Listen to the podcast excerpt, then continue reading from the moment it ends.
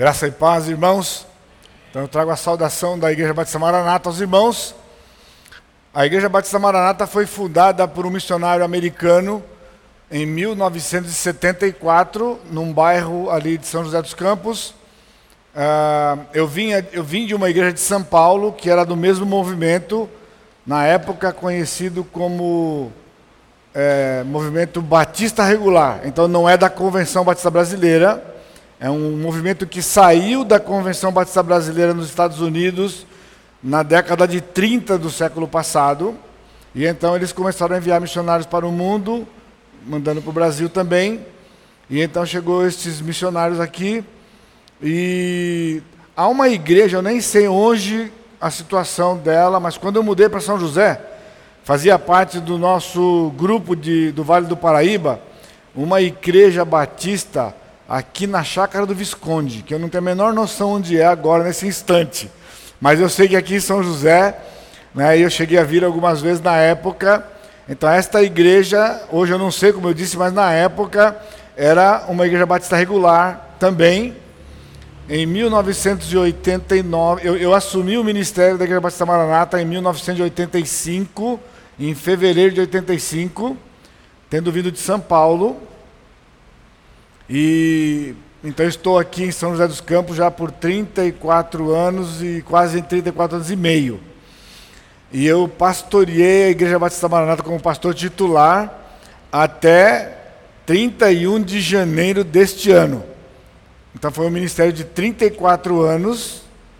E então, neste ano, no dia 24 de fevereiro, eu passei a liderança do ministério pastoral para o pastor Alexandre Mendes, que é o pastor Sacha, que tem estado comigo já por 10 anos.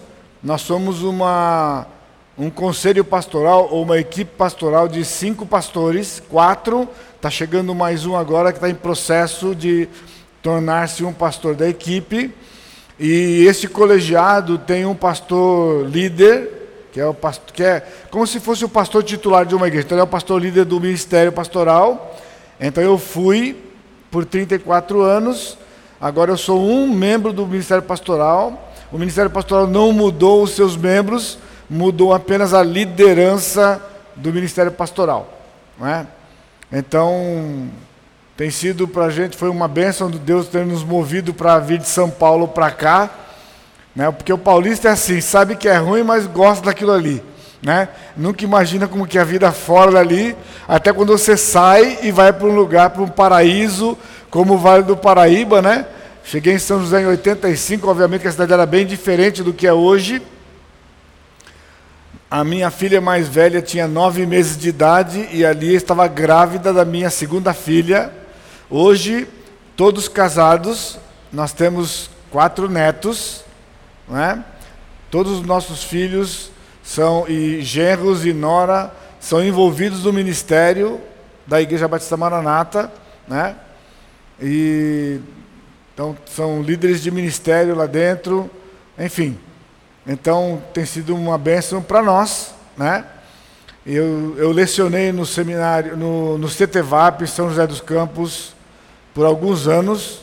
Eu fui um professor fundador da escola na época e fiquei lá, não sei, seis, sete anos, oito anos talvez. Eu ministrei, eu dei aula na Palavra da Vida em Atibaia, de 1987 a 2003. E também fui professor no seminário em São Paulo, onde eu me formei, né, de 85 até 2008, 2009, 2007, 2008, eu não me lembro. Então hoje eu tenho contato assim esporádico com estes grupos, não é? Eu não sei se o irmão lembra, né, ou se o irmão sabe, mas uma das matérias que eu lecionei durante muitos anos e fiz conferências, né, por vários lugares por cerca de 25 anos, é o assunto da escatologia, né, a doutrina do futuro, a volta de Cristo. E em 2009 Deus me deu a graça de publicar um livro. Então há um livro hoje, né? E vez por outra eu também saio para fazer conferências e este material, se você se interessa, né? aí o irmão pode entrar em contato lá com a igreja para poder ter o material, né? E então é um assunto que está no meu coração e eu tenho pregado. Eu vou dar um módulo na igreja agora. Nós temos uma escola dominical de duas horas, né, das 9h15 às 11h15. E eu vou dar seis semanas, são 12 horas de aula sobre este assunto do porvir. Tenho vídeos gravados de 10 horas, se você gosta de vídeo em vez de ler, né? 10 horas de escatologia e 10 horas só sobre Apocalipse. Foi desse material de uma apostila que surgiu então o livro que hoje tem sido usado em alguns seminários como livro-texto dessa matéria. Ok? Finanças é um assunto que está no meu coração também, porque antes de eu, de eu me dedicar integralmente ao ministério, eu fui contador de uma em uma multinacional em São Paulo por 10 anos. E então eu já tinha convicção de ministério naquela época, mas eu trabalhava, me formei na universidade. Antes de ir para o seminário, eu me formei em contabilidade e trabalhei por 10 anos. E então, só aguardando o tempo que o Senhor me levaria para algum lugar para pastorear uma igreja. Então, em 1984, no finalzinho, dezembro de 84, a Igreja Batista Maranata me convidou para assumir aquele ministério. Então, eu tenho, desta forma, podido abençoar as minhas ovelhas com os princípios bíblicos, mas também com a parte prática e técnica do aspecto financeiro, né? no aconselhamento. Muitas vezes os crentes estão com problemas financeiros, então eles vêm para o aconselhamento, e é o que eu vou fazer hoje à noite aqui: compartilhar com os irmãos os princípios bíblicos e alguns princípios técnicos de como você ser um mordomo né, dos recursos que Deus tem colocado na sua mão. Tá bem? E então, como eu tenho liberdade com o irmão, eu arrumo uma, talvez um abacaxi ou não, né, para o irmão aqui, porque tá, tá combinado desde o ano passado isso aqui, na verdade, não é? Desde o ano passado. Mas este ano eu também fui convidado para trazer uma palestra sobre esse mesmo assunto aqui em Taubaté, né? no mês de maio, e vai acontecer aqui, um tempo um pouco maior, que aqui eu vou ter duas horas, acho que até meia-noite, mais ou menos, pastor? Não, não, não, ok. E eu vou vir aqui para fazer esse mesmo assunto em quatro horas de aula. E eu já ministrei no seminário em dez horas de aula, em conferências, cerca de dez horas. Para você ter uma ideia de que o assunto é vasto, né? tem muita informação, na escritura, ou seja, você pode ter horas e horas estudando os princípios bíblicos sobre finanças, e eu espero que o Senhor então abençoe o seu coração nesta noite. Eu tenho aguardado com uma certa expectativa e ansiedade esse tempo com os irmãos, né?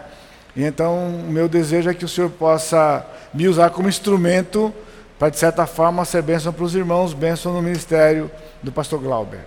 Tá bem? Amém? Então, vamos orar mais uma vez, vamos nos colocar diante do Senhor. Pai bendito, nós te louvamos porque o Senhor nos tem trazido aqui nesta noite para ministrar os nossos corações assuntos concernentes às finanças, os recursos que, que o Senhor tem nos dado para administrar. Que o Senhor nos dê a graça de compreender os princípios da tua palavra e também de colocá-los em prática para a glória do teu nome e benefício do teu reino. E eu te bendigo no santo nome de Jesus, nosso Salvador. Amém, Senhor. O pastor Glauber já mencionou, mas a minha esposa está comigo, Eliana, agora a gente está com os filhos tudo casado, cada um com sua casa, então ela tem mais liberdade para poder me acompanhar quando eu saio para ministrar, não é? Ela foi formada junto comigo em 1983 em São Paulo, eu me formei em teologia e ela em educação cristã, a ênfase do coração dela é crianças, né? Então, aqui nesse ministério em São José, ela implantou o culto infantil durante o tempo do culto, né? Que hoje é um, um programa que chama Terra Prometida lá na, na cidade. E o irmão a conheceu lá no CTVAP quando ela estudava música e deu aulas de música no seminário. Ela é formada em 1900 e é 2002. Então, em 2002, ela se formou na, na naquele curso de música, né? Ah, ela é professora de canto, já deu aula para grupos de igreja, tal. Hoje ela basicamente trabalha com os vocais da igreja, treinando o vocal da igreja, dirigindo o coral, né? Ela então tem dado essa contribuição no ministério, além de me acompanhar né, aonde, assim, no ministério da igreja. Tá bem? Eu só, eu só lamento, o pastor falou sobre um pouco de imprevisto aqui, eu lamento que houve uma questão de problema tecnológico aí da, do, do, dos equipamentos, e eu vou perder um pouco da ênfase na, à medida que nós vamos falar, porque não vai ter animação. Tem as telas, tem o conteúdo, mas não tem animação. Então aquilo que eu ia fazer de surpresa e pegadinha com vocês, vocês vão ficar livres, porque a hora que eu apertar aqui sai tudo na tela de uma vez, não dá nem para poder fazer uma brincadeirazinha, não vai dar, né? Mas a gente vai caminhando aí e depois se o pastor achar que é interessante, eu disponibilizo o arquivo, eu lhe mando depois por e-mail, porque não, não tem internet aqui, né? Eu vou passar para o irmão o arquivo Vai estar em PDF, aí pode disponibilizar para qualquer irmão que queira, tá bem? Para, se for útil, para os irmãos aqui, tá bem? Muito bem, então vamos lá. Deixe-me ver aqui por onde eu começo isso aqui.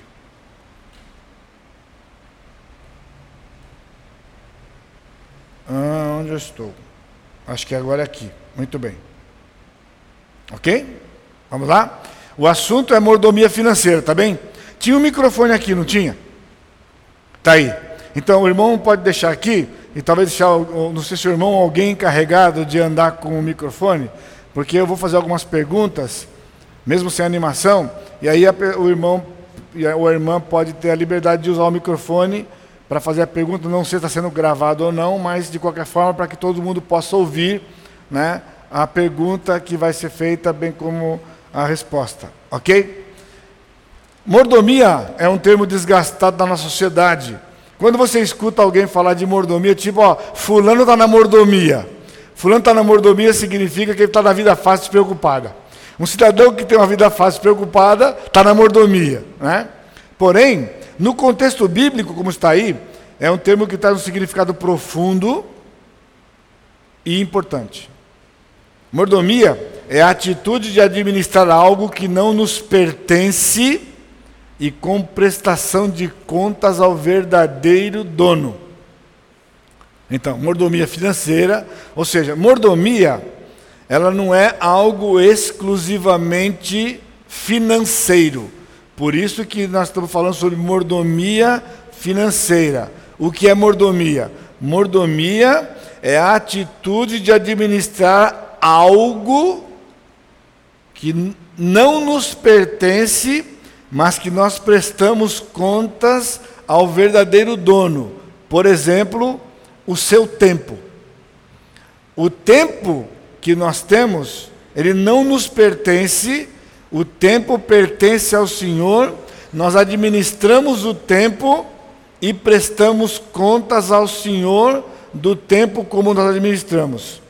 Os dons que nós temos, são dádivas de Deus, mas são do Senhor, e nós vamos prestar contas ao Senhor dos dons, de como nós exercemos os nossos dons no meio do corpo de Cristo. Então, aí nós aplicamos agora finanças, recursos financeiros, né? ou qualquer algo que você tiver, essa consciência, nada nos pertence pertence exclusivamente ao Senhor, nós cuidamos, administramos e prestamos contas, ok? Então, no caso de finanças, é administrar os recursos de Deus dentro dos parâmetros que Ele estabeleceu na Sua palavra. Agora, vocês não me conhecem, também eu não os conheço, mas como eu estou aqui transmitindo para vocês algumas coisas, eu quero fazer uma, um comentário do seguinte. Eu fiz uma afirmação aqui e eu olho para vocês e vocês estão olhando para mim. Eu falo, olho para vocês, Vocês estão olhando para mim como se fosse a coisa mais natural do mundo. Mas acho que vocês não se ligaram um pouquinho, né? Nessa linguagem moderna do jovem, né? Você está ligado? acho que vocês não ligaram um pouquinho do que está escrito aqui. Então eu vou te dar a oportunidade de você ler o último parágrafo de novo. Mordomia financeira é a administração dos recursos de Deus. Soa bem para você? Mas será que nós vivemos isso? Você tem, você veio para cá hoje à noite, você entrou por aquela porta ali com esta consciência que os recursos, quaisquer que sejam eles, inclusive os que estão em seu poder, são de Deus, não são seus. São de Deus. Então, nós temos que administrar recursos que são de Deus, dentro dos parâmetros que Ele estabeleceu na Sua palavra. Agora vamos ver o perigo da coisa. Se você não conhece, dentro desse livro aqui, o que ele fala sobre finanças, boa possibilidade que você não está administrando como Deus estabeleceu. Portanto, não conhecer os princípios financeiros deste livro é tão grave quanto não conhecer qualquer princípio de qualquer assunto. E vamos fazer o exercício mais tarde, para você entender, ele não vai vir agora, vem mais tarde, para entender a gravidade da coisa, a gravidade da coisa, né? Então, primeiro, se não conheço o princípio, não tem como viver um princípio que eu não conheço. Eu vou prestar contas para Deus de algo que eu não conheço, até porque, quando olhamos para a Bíblia, normalmente nós pensamos num livro de princípios espirituais para alimentar sua alma, para você evangelizar pessoas, para você ministrar, para o pastor pregar, mas finanças necessariamente não é algo que você quando está com uma dificuldade ou uma dúvida, vem buscar aqui. Você entra no Google, você pergunta para alguém, para um contador amigo, um contador amigo da igreja, né? Você pergunta para algum administrador, alguém, enfim, mas você não imagina que aqui estão as respostas sobre finanças. E qualquer coisa que você receba de qualquer outra fonte que não combine com o livro, prevalece o livro e não o que você escuta ou o que você tem escutado ao longo da sua vida adulta ou desde quando você mexe com essa coisa chamada dinheiro. Então, eu acredito que vai ser uma noite muito importante na sua vida, a despeito de mim. Eu estou falando por causa dos princípios deste livro. Quase 20 anos atrás, só para você ter uma ideia do que eu estou dizendo, eu fui convidado para. Eu recebi o telefonema de uma pessoa me convidando para ser preletor num retiro de casais, do outro lado do estado, lá indo para o Mato Grosso, coisa de cinco, seis horas daqui, talvez um pouco mais. E, e o, o convite era o seguinte, pastor, o retiro de casais, o assunto é sobre sexo. E nós então queríamos que o senhor viesse no retiro trazer palestras para nós sobre este assunto. É o segundo encontro que nós temos. O ano passado nós tivemos um encontro e o assunto era sexo. Foi um psicólogo que falou e foi uma tragédia.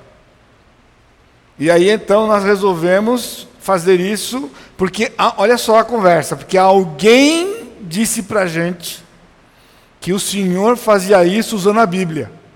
Alguém disse que tinha alguém que falava sobre esse assunto usando a Bíblia. E o pessoal não está empolgado. Eles querem ir para o retiro por causa do hotel. Um hotel muito confortável a propósito, era quatro estrelas. Mas não estou muito animado para as palestras, não, devido ao que aconteceu. E aí veio o fechamento da coisa. E pastor, a gente está curioso para saber como é que é esse negócio. Mas que negócio? Esse negócio de falar sobre sexo usando a Bíblia. E eu fui. Chegou a data, né? dirigi para lá. E aí, a palestra era no sábado de manhã. A primeira palestra, na verdade, ia ser sexta-feira à noite. né? Dá mais ou menos umas 10 horas, fora os apartes, né? Porque a gente almoça junto, janta junto, toma café junto, joga bola junto, tudo aí que o pessoal começa a fazer pergunta quando o assunto interessa, que necessariamente não seria o caso. Porém, eu falei, irmão, eu não conheço o grupo, chegar no sábado de manhã, entrar de cara assim, é meio complicado para mim, né? Então, reúne o pessoal para a gente fazer um quebra-gelo na sexta-feira à noite, né? Para então, domingo, na, na, sábado de manhã, o pessoal chegar animado aqui e falar, pastor, eu acho que eu não vou conseguir, não, porque o pessoal não quer, não. Olha só, o pessoal foi para um retiro espiritual e não queria ir para palestra, ou seja, o mínimo de palestra possível, né? Aí tá bom. Então lá foi o pessoal. Aí eu falei, insiste com o pessoal, por favor, pastor, irmão, é o líder do ministério lá. E aí ele falou, pastor, tá bom, conseguiu o pessoal. Eles vão lá então, oito e meia da noite. Mas pastor, é rapidinho, é uns minutinhos só para fazer o quebra-gelo, porque o pessoal quer ir para o apartamento, quer ir para piscina, eles querem ir para sauna, eles querem aproveitar a coisa aqui. Tá bom. Irmão, vai lá. Pessoal, literalmente, o pessoal chegou, eles entravam pelas portas assim, ó. Arrastando os pés assim, ó, tipo o mais rápido, o mais lento possível para entrar para a coisa. Aí eu comecei a falar sobre o assunto. Já abri logo no livro de, no livro de Cantares. E comecei a mostrar que Salomão disse que a, a noiva, a mulher, a, a, noiva dele é tão linda quanto as éguas de Salomão. Né? Gazela graciosa, aí foi, pegou fogo. Era quase 10 horas, o pessoal estava lá ainda. Aí eu falei, pessoal, agora vamos vocês praticar coisa lá no apartamento. Vai praticar coisa. Eu sei, foram 10, 12 horas de palestra. Só que aí quando chegou no último dia, né, falou, pastor, olha, o senhor surpreendeu a gente. Mas nós queremos, se o senhor pode voltar ano que vem para falar sobre finanças. Acho que não vai ter surpresa nenhuma. Acredita? Eu voltei no outro ano, no mesmo retiro, com o mesmo grupo de igrejas, para falar sobre finanças. Ou seja, por quê? Porque o crente é ensinado desde os primeiros dias da sua conversão ou quando criança, que Bíblia fala de Jesus, salvação, cruz, e fala. Mas será que é isso exclusivamente que ela faz? Não. É a palavra de Deus perfeita, completa. São batistas, são? E qual é a regra? O que, que o Batista fala da Bíblia? A nossa única regra de fé e prática. A frase é perfeita, mas são poucos os batistas ou crentes que vivem realmente isso. Porque se ela é a única regra de fé e prática, ao complicador, de fé e prática. Mas eles não entendem que finanças é fé. Não, pastor, peraí, não. Fé que nós estamos falando aqui é orar, é cantar, é pregar, é a vida de santidade. Isso aqui é fé. Finanças, sexo, ou, e aí dá uma lista para você. Qualquer assunto que você queira saber, esse livro é perfeito e completo no aconselhamento bíblico, o irmão tem feito parte dos cursos lá, né? A frase do curso, a, a frase do, do movimento do aconselhamento bíblico, sabe qual é? A Bíblia tem todas as respostas. Portanto, se você tem passado dias difíceis financeiramente, Pastor, eu acho que eu vou ficar chateado comigo, infelizmente, mas não tem problema. Depois eu vou embora, eu pego o carro, vou embora para casa. E você fica com o poeirão aí para poder jogar água na poeira, tá bom? É mais ou menos por aí. Eu vou embora e você bota água na poeira aí, tá certo? Está com dificuldade? Não adianta culpar o país, não adianta culpar a corrupção de Brasília. Nada disso tem a ver com as suas finanças. Porque você está vivendo, de certa forma, em algum lugar ou em vários lugares fora do livro. Por isso, guarde, hoje vai ser uma noite especial na sua vida. Pode ser uma noite especial na sua vida, né? Em que você vai ser abençoado e vai poder abençoar e fazer parte efetiva do ministério do Senhor na sua palavra, ok?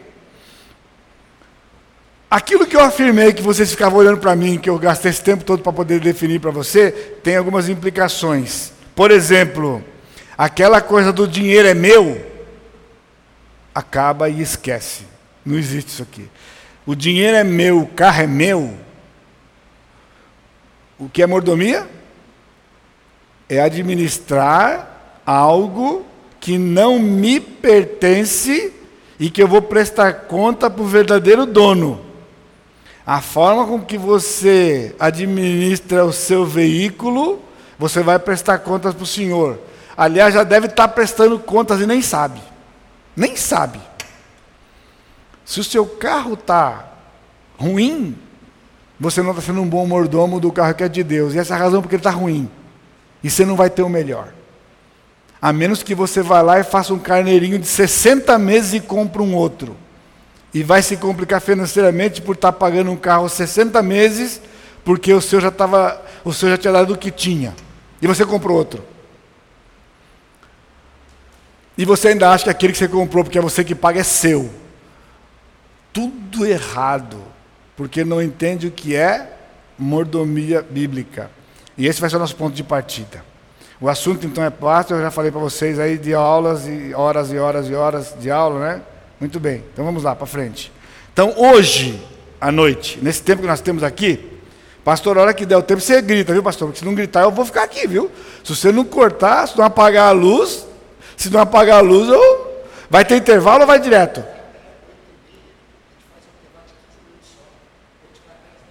Tá. Então vai até oito e meia, não dá nem para esquentar a goela, mas tudo bem. Até oito e meia faz um intervalo de 15 minutos e depois vamos até as 10. Muito bem, então vamos lá.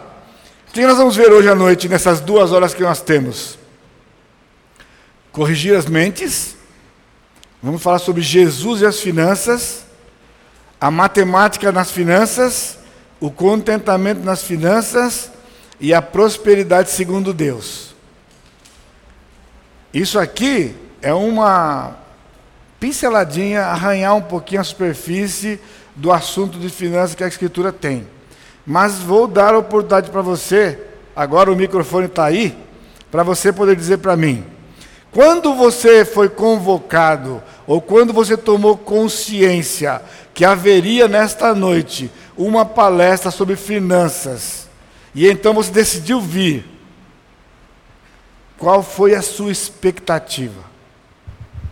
Qual foi a sua expectativa vir para cá, ao entrar por aquela porta? Qual foi? Levanta a mão, o microfone chega para você e você diz para mim: Não se preocupa comigo, tá bom? Se você acha, pastor, eu vim porque sou membro da igreja, então o pastor vai ficar de cara feia comigo, mas eu não estou nem aí para finanças. Não se preocupa, não, que eu estou acostumado com esse tipo de. Entendeu? Então eu não estou aqui para você falar, não, pastor. É seguinte, tem, você tem uma expectativa? Levanta sua mão, o microfone vai e você diz. Ou se você tem uma pergunta, pastor, já vim com uma pergunta, inclusive, faz a pergunta já. Se eu vou responder, eu não sei, mas você pode fazer. Só liberdade de fazer a pergunta. Vamos lá? Rápido, senão eu vou apontar. Não adianta você não, se você não falar, eu aponto e falo, aquele irmão lá, aquela irmã ali, diz para mim, qual é a sua expectativa desse tempo aqui? Diz para mim. Quem vai começar? Ah, pois não, irmã. A nossa responsabilidade diante do fato de nós não podermos juntar tesouros na terra. Como a gente lida com a responsabilidade sem ser negligente. Ok? Responsabilidade, não juntar tesouros na terra sem ser negligente, obviamente, com os recursos que Deus nos dá, ok? Muito bem, vamos falar sobre isso aqui hoje à noite.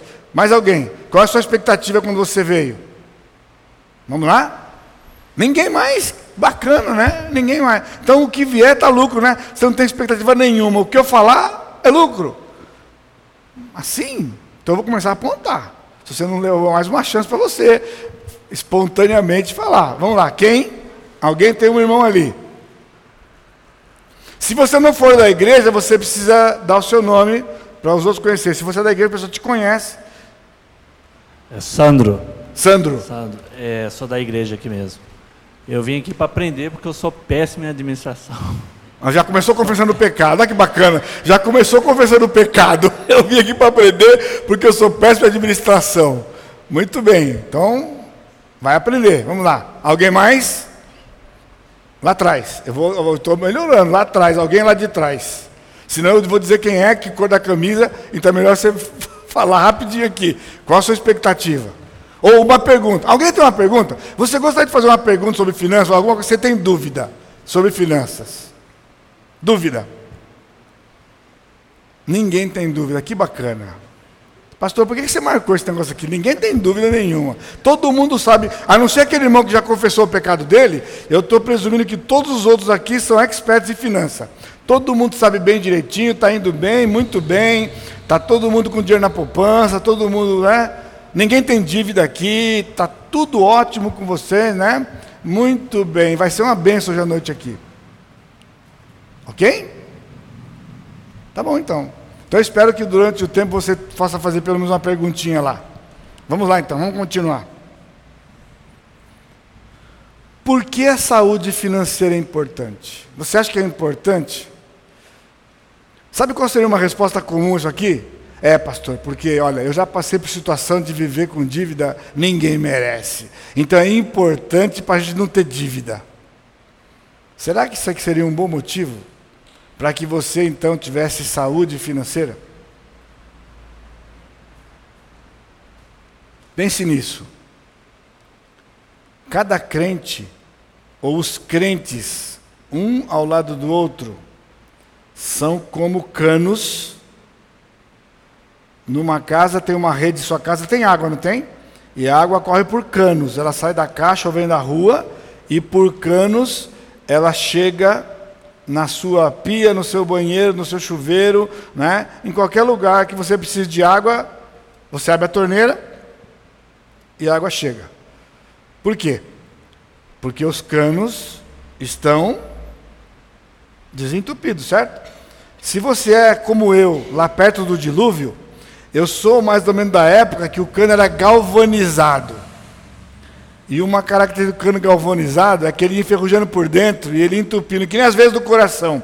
E entupindo, chegou um ponto que não passava mais água.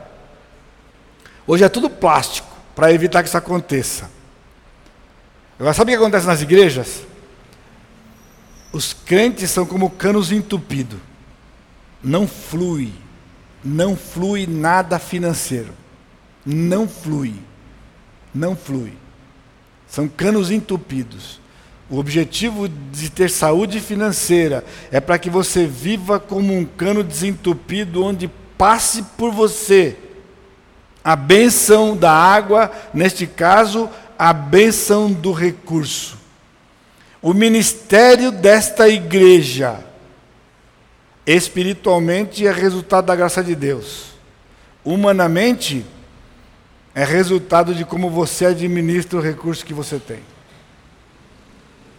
Se você é dizimista, você está no básico. Pastor, você está apelando, pastor. Peraí, se eu sou dizimista, eu estou no básico? Sim, se você é dizimista, você está no básico. Se você não é dizimista, eu não vou nem dizer o que é. Deixa para o seu pastor para falar. Por quê? Você está pensando que faz que você é dizimista? Você está na crista da coisa, você é o maior fiel da igreja. Pastor, desde que eu sou membro dessa igreja aqui, eu nunca falhei um mês.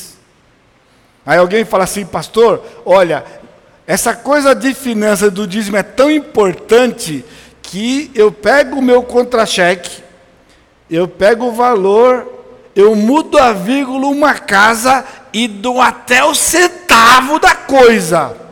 E você acha que você é super ultra fiel. Sabe o que é isso? Mesquinharia. Essa coisa de dar até o centavo não é virtude. Os fariseus davam o dízimo do cominho. Você tem cominho em casa, irmã? Você tem a erva de hortelã? Ele dava o dízimo até disso, e que isso fosse a hipocrisia sua. Mas nós somos fiéis. Por quê? Porque desconhecemos o que o livro fala a respeito de finanças. Se você for um bom mordomo, você não tem noção do que pode acontecer aqui neste lugar. Quando eu estou falando da Igreja Batista Maranata, não estou falando de perfeição, nem que a melhor igreja. Mas ao longo desses trinta e poucos anos, a gente trabalhou muito a respeito de finanças. Você ter uma ideia, para vocês terem uma ideia, a realidade no mundo, no mundo, a grande maioria das igrejas tem um pastor só. E ainda é muito conhecido no meio evangélico que os pastores ganham mal. Porque pastor que ganha bem é marajá. Já começa por aí. Um, e ele ganha o básico suficiente para poder ter uma vida básica suficiente. Quando eu vim para São José dos Campos, em 1985, o meu sustento era metade da entrada da igreja.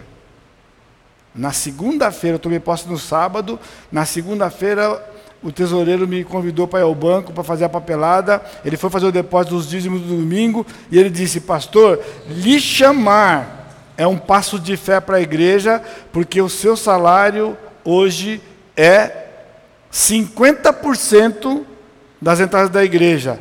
Ele só não sabia que o que eu ia ganhar na igreja era um pouco menos do que 50% do que eu ganhava em São Paulo como executivo. Eu vim ganhando metade do que eu ganhava, que era metade da entrada da igreja. Hoje, pela graça de Deus, nós somos cinco pastores sustentados pela igreja, um missionário tempo integral no, no Uruguai. Agora, por quê? Porque é uma igreja rica? Porque é uma igreja de gente que tem dinheiro? Não, porque são pessoas que têm sido desafiadas e ensinadas a viver a mordomia bíblica e serem abençoados nas suas vidas pessoais e serem bênçãos no reino de Deus. Por isso, ter saúde financeira não é para você dormir tranquilo, embora você vai dormir, irá dormir tranquilo, mas para que você seja bênção no reino de Deus. Deus quer lhe usar no reino dele e por isso deu recursos para que você administre dentro dos princípios, desfrute deles e o reino seja expandido como resultado dessa administração. Por isso, uma vida financeira, por quê? O irmão que não dá dízimo, que eu não sei quem é e também não importa, por que não dá o dízimo? Porque não dá, pastor. O que eu ganho dá mal para viver. Se eu tirar 10%, aí que eu vou para falência mesmo. É assim. Normalmente é assim. E, e negócio de dízimo é interessante, porque o dízimo é assim, ó. Quem ganha pouco, 10% faz falta. E quem ganha muito, 10% é salário de muita gente. Já parou para pensar nisso? Quem ganha pouco, você tira 10%. E se você ganha muito, quando você fala 10%, às vezes tem famílias que não ganham aquilo de salário que você vai dar. Aí você fala, acho que eu não vou dar, não, isso aí não. Então, aqui é a sua dica. A situação financeira sua é resultado desta visão, desses exercícios todos que são feitos na mente. Por que Deus se preocupou tanto com as finanças de Israel? Ou seja, Israel era um povo que todos os assuntos da nação foram dados no livro. Todos os assuntos, inclusive assunto financeiro. São princípios que a igreja nem sonha e nem ousa aplicar. Porque se não vier com discernimento e dirigido por Deus, o pastor não fica. O pessoal dá o impeachment nele rapidinho. Impeachment dele. Rapidinho já troca por outro, porque esse pastor está maluco. Porque a ideia é arrancar, não. Então, onde nós vamos? Essas perguntas são importantes e nós vamos então entender o pensamento do Senhor quanto a esse assunto. Esse é o nosso objetivo de à noite. Ou seja, nós vamos conhecer um pouco, só um pouco, mas vai ser suficiente para você se despertar e depois se aprofundar no assunto. Que quanto mais conhecer, mais você pode viver e mais vai ser abençoado e abençoar a teologia de finanças. Existe uma teologia de finanças na Escritura. Vamos corrigindo as mentes. Quem é o dono e de quê? Então, primeiro princípio de finanças. Deus é dono de tudo. Salmo 24, 1, muitos de vocês sabem de cor. Ao Senhor pertence a terra e tudo o que nela se contém, o mundo e os que nele habitam. Está escrito lá. Só isso aqui já seria um versículo básico e fundamental para você entender que há alguma coisa errada com as suas finanças. Por quê? Só tem um dono. E esse dono não é você nem eu, não somos nós. Esse dono é o Senhor. E ele é o dono de tudo, porque ele disse: a ele pertence a terra e tudo o que está nela é dele. Mas Deus foi misericordioso conosco, ele deu mais detalhes do que isso para nós. O ouro e a prata são dele. Especificamente, Ageu 2:8 diz: "Minha é a prata, meu é o ouro", diz o Senhor dos exércitos. Não importa neste mundo aonde esteja ou haja prata e ouro ou qualquer semelhante, é dele. É dele. Pode estar lá no meio, no, no, no buraco, na terra, na caverna, pode estar no banco, na caixa forte, onde for, não pertence a quem está no domínio dele, pertence ao Senhor. E quem quer que esteja no domínio dele, é simplesmente um administrador e não dono. E aqui então ouro e prata é porque na época dinheiro era ouro e prata. Hoje nós temos o papel moeda. Nós temos documentos que valem dinheiro, como ações, certificados e pode multiplicar aí. Né? Isso é como se fosse prata e ouro. E o contexto aqui é muito interessante, porque quando Deus disse isso para Israel, não foi simplesmente ele jogou uma palavra solta aqui. Você sabe que depois do tabernáculo, quando Davi morreu, seu filho Salomão assumiu, Salomão construiu um templo. Se você tiver tempo por esses dias aí, quer falar um pouco, quer ler um pouco sobre finanças, dá uma lida na riqueza de Salomão. Salomão tinha tanto ouro que diz que nos seus dias a prata não tinha o menor valor. Prata e latão, ferro era a mesma coisa. De tanto ouro que ele tinha. E quando Deus deu aquele dinheiro todo para ele, ele sabia que não foi para outro fim a não ser para construir uma casa para o Senhor uma casa suntuosa, ele viveu, desfrutou do recurso, mas ele usou toneladas de ouro para fazer o templo. Mas o templo foi destruído. Quando Israel foi levado para a Babilônia, por causa do pecado. Então, 70 anos depois, o Senhor move Ciro para o povo voltar, e o povo voltou e eles reconstruíram o templo, que é chamado Templo de Zorobabel. Então, quando eles fizeram o Templo de Zorobabel, o Templo de Zorobabel, comparado, comparado com o de Salomão, era tão michuruca, que a reação da nação inteira, quando inauguraram o templo, foi de choro, mas era um choro misturado. Os velhos que tinham visto o templo de Salomão choravam de tristeza porque aquela casa não chegava nem aos pés daquela que eles viram no passado. Os novos que nunca tinham visto o templo de Salomão choravam de alegria porque pela primeira vez eles viam o templo de que tanto se falava em Israel. E então o Senhor consola o povo. Vocês estão chorando por quê? Porque esse templo é inferior àquele? Eu que fiz isso. Por quê? Porque minha é a prata, meu é o ouro, diz o Senhor dos Exércitos. E ele continua: se eu quisesse, a glória dessa casa seria muito maior do que a daquela. Portanto, não é falta de recurso. Aplica para você. Se você está tendo alguma dificuldade nas suas finanças, não é falta de recurso. Porque o Senhor é dono de tudo. E se Ele quiser, Ele pode mudar a sua situação assim. Agora, a questão é a seguinte: por que Ele mudaria? Por que Ele mudaria a sua situação?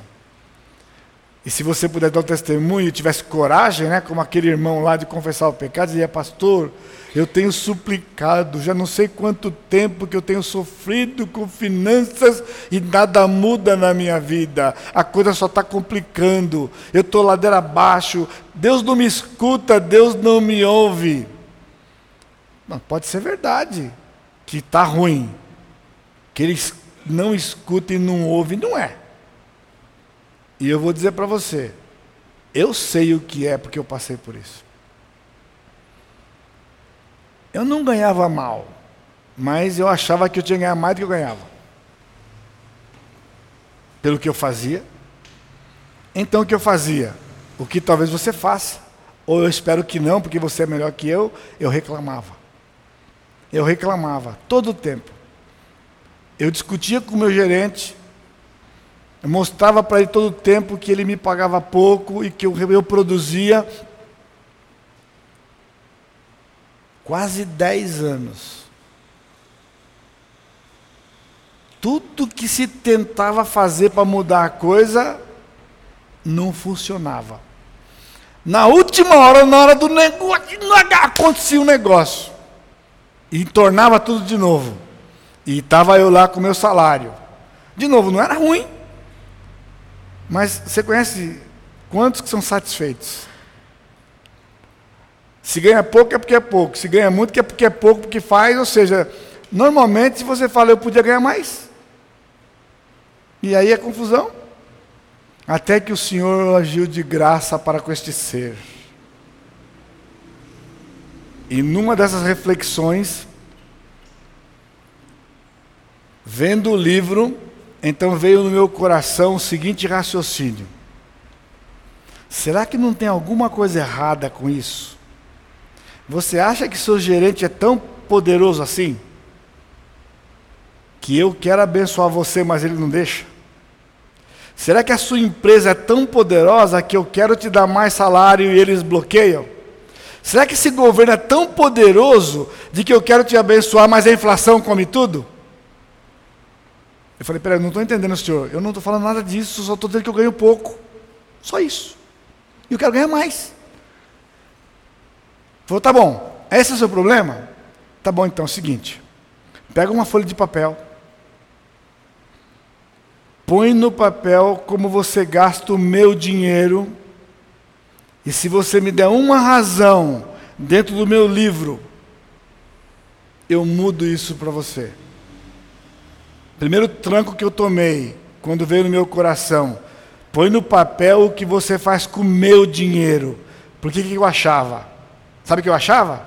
Eu trabalhei 30 dias, eu ganhei aquele salário suado, já dei o dízimo, portanto, o que tem lá é meu. E o Senhor me disse: você está equivocado, é meu. Diz para mim como você gasta. E se eu encontrar uma razão, eu mudo isso. Eu até me animei depois do tranco, peguei um papel, literalmente, falando de verdade, né? isso aqui não é, não é figura, não. Peguei uma folha A4, fiz um desenho, fiz um orçamento Coloquei quanto eu ganhava, como eu gastava e comecei a ficar apavorado. E comecei a ficar apavorado. Cada mês que eu escrevia, eu comecei a ficar apavorado. E eu procurando, quando terminei, quando eu olhei aquilo ali, sabe o que aconteceu? Eu não consegui achar uma razão. Porque eu dei conta como eu estava administrando o dinheiro dele. Ele falou: essa é a razão porque você ganha o que você ganha. E se você continuar, eu vou tirar até o que você ganha. Só isso. Simples como isso. Simples como isso. Portanto, se você não tem o hábito de pôr no papel, como você administra o dinheiro de Deus, há uma grande possibilidade que você está mal e está administrando mal. Se você tivesse coragem do outro lado da moeda, Você levanta e fala, pastor, se esse vai ser o teor da sua palavra, eu vou embora descansar porque eu tenho mais coisa para fazer amanhã e segunda-feira, porque olha, eu não tenho dívida, eu estou bem, eu tenho carro, eu tenho casa, eu tenho um bom emprego, então isso tem a ver comigo isso aí. Então não vai embora não, fica aí porque tem tudo a ver com você também. Tem tudo a ver com você também. Porque isso aqui não é palestra para quem ganha pouco. Isso aqui é palestra para quem administra mal o dinheiro de Deus. Porque essa coisa de estar tá dizimado, você conhece a expressão? Você conhece estar tá amarrado, né? Está amarrado, você conhece? Pois é, está dizimado, é irmão do está amarrado. Está no mesmo capítulo, Heresias capítulo 5, versículo 2. Porque não está na Bíblia. Mas dizimado é isso. Você trabalhou, você ganhou, você é fiel, deu dízimo. 10% de Deus, 90% de quem é? Meu. E então eu vivo os 90%. O pastor ensinou assim, a Bíblia ensina assim. Pastor, onde está o erro dessa coisa aí? O erro está porque não tem nada a ver com a Bíblia isso aí. Esses textos estão dizendo o seguinte: 100% é dele. Não interessa que situação seja, é tudo dele. Portanto, o que você tem na sua mão hoje é dele.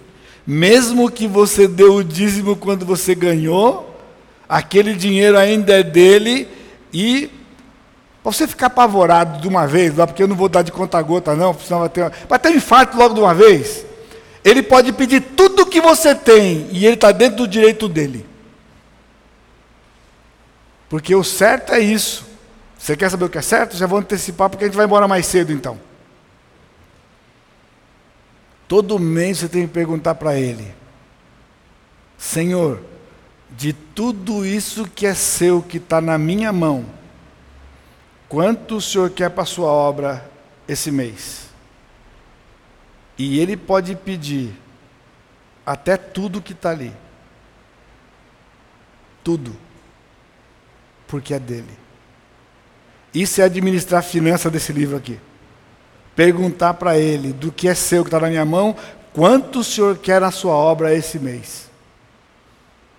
Agora, você concorda comigo? Que se você tiver um carneirinho, você já não pode perguntar. Você já vai ter que tirar o carneirinho do saldo. Carneirinho, pessoal, é carnezinho, carnezinho. É que o crente tem tanto carnê que já virou carneirinho, é um, é um rebanho. É um rebanho. É CIA, é Renner, é, Oscar Calçado. Tem aqui também, não tem Oscar Calçado aqui na cidade? Tem Oscar Calçado. Tem mais? Cartão de crédito. Se você começar a deduzir tudo, o que, que vai sobrar para perguntar para o senhor quanto o senhor quer? Nem por você tem. Então não pergunta. Continua fazendo isso. Recebe, gasta tudo e fica sofrendo Agora, o interior é melhor que São Paulo, porque lá em São Paulo tem um ditado que a gente usava na fábrica. O paulistano, que é o paulista da capital, ele é paulistano. Então, se você nasceu aqui no Vale do Paraíba, você é paulista. Paulistano é quem nasceu lá na capital. O paulistano diz o seguinte: o paulistano sempre está sem dinheiro no final do mês. Ou o paulistano nunca tem dinheiro no final do mês principalmente os últimos 29 dias. Só tem dinheiro dentro do pagamento. Caiu contra-cheque, ele comete. Acabou. 29 dias. Você quer outro exercício de finanças rapidinho? Se você recebe, se você recebe o pagamento e paga tudo e fica sem dinheiro, você está tecnicamente falido e espiritualmente mal. Porque você acha que o falido é quem está vermelho. Isso não é verdade. Em termos de salário, não.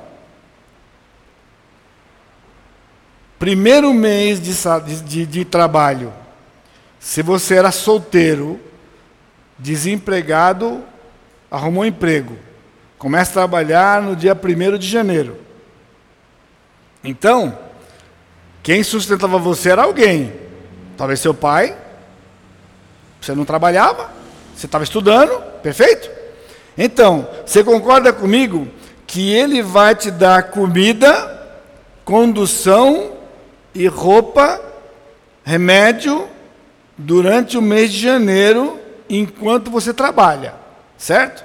Então, no dia 31 de janeiro, ou como muitos, no quinto dia útil do mês seguinte, você recebe o pagamento de janeiro, certo? O pagamento de janeiro para que, que é? É para gastar em fevereiro. Porque você foi financiado o primeiro mês porque estava na condição de desempregados. Né? Lembra? Então, todos os dias você tinha comida, roupa, condução.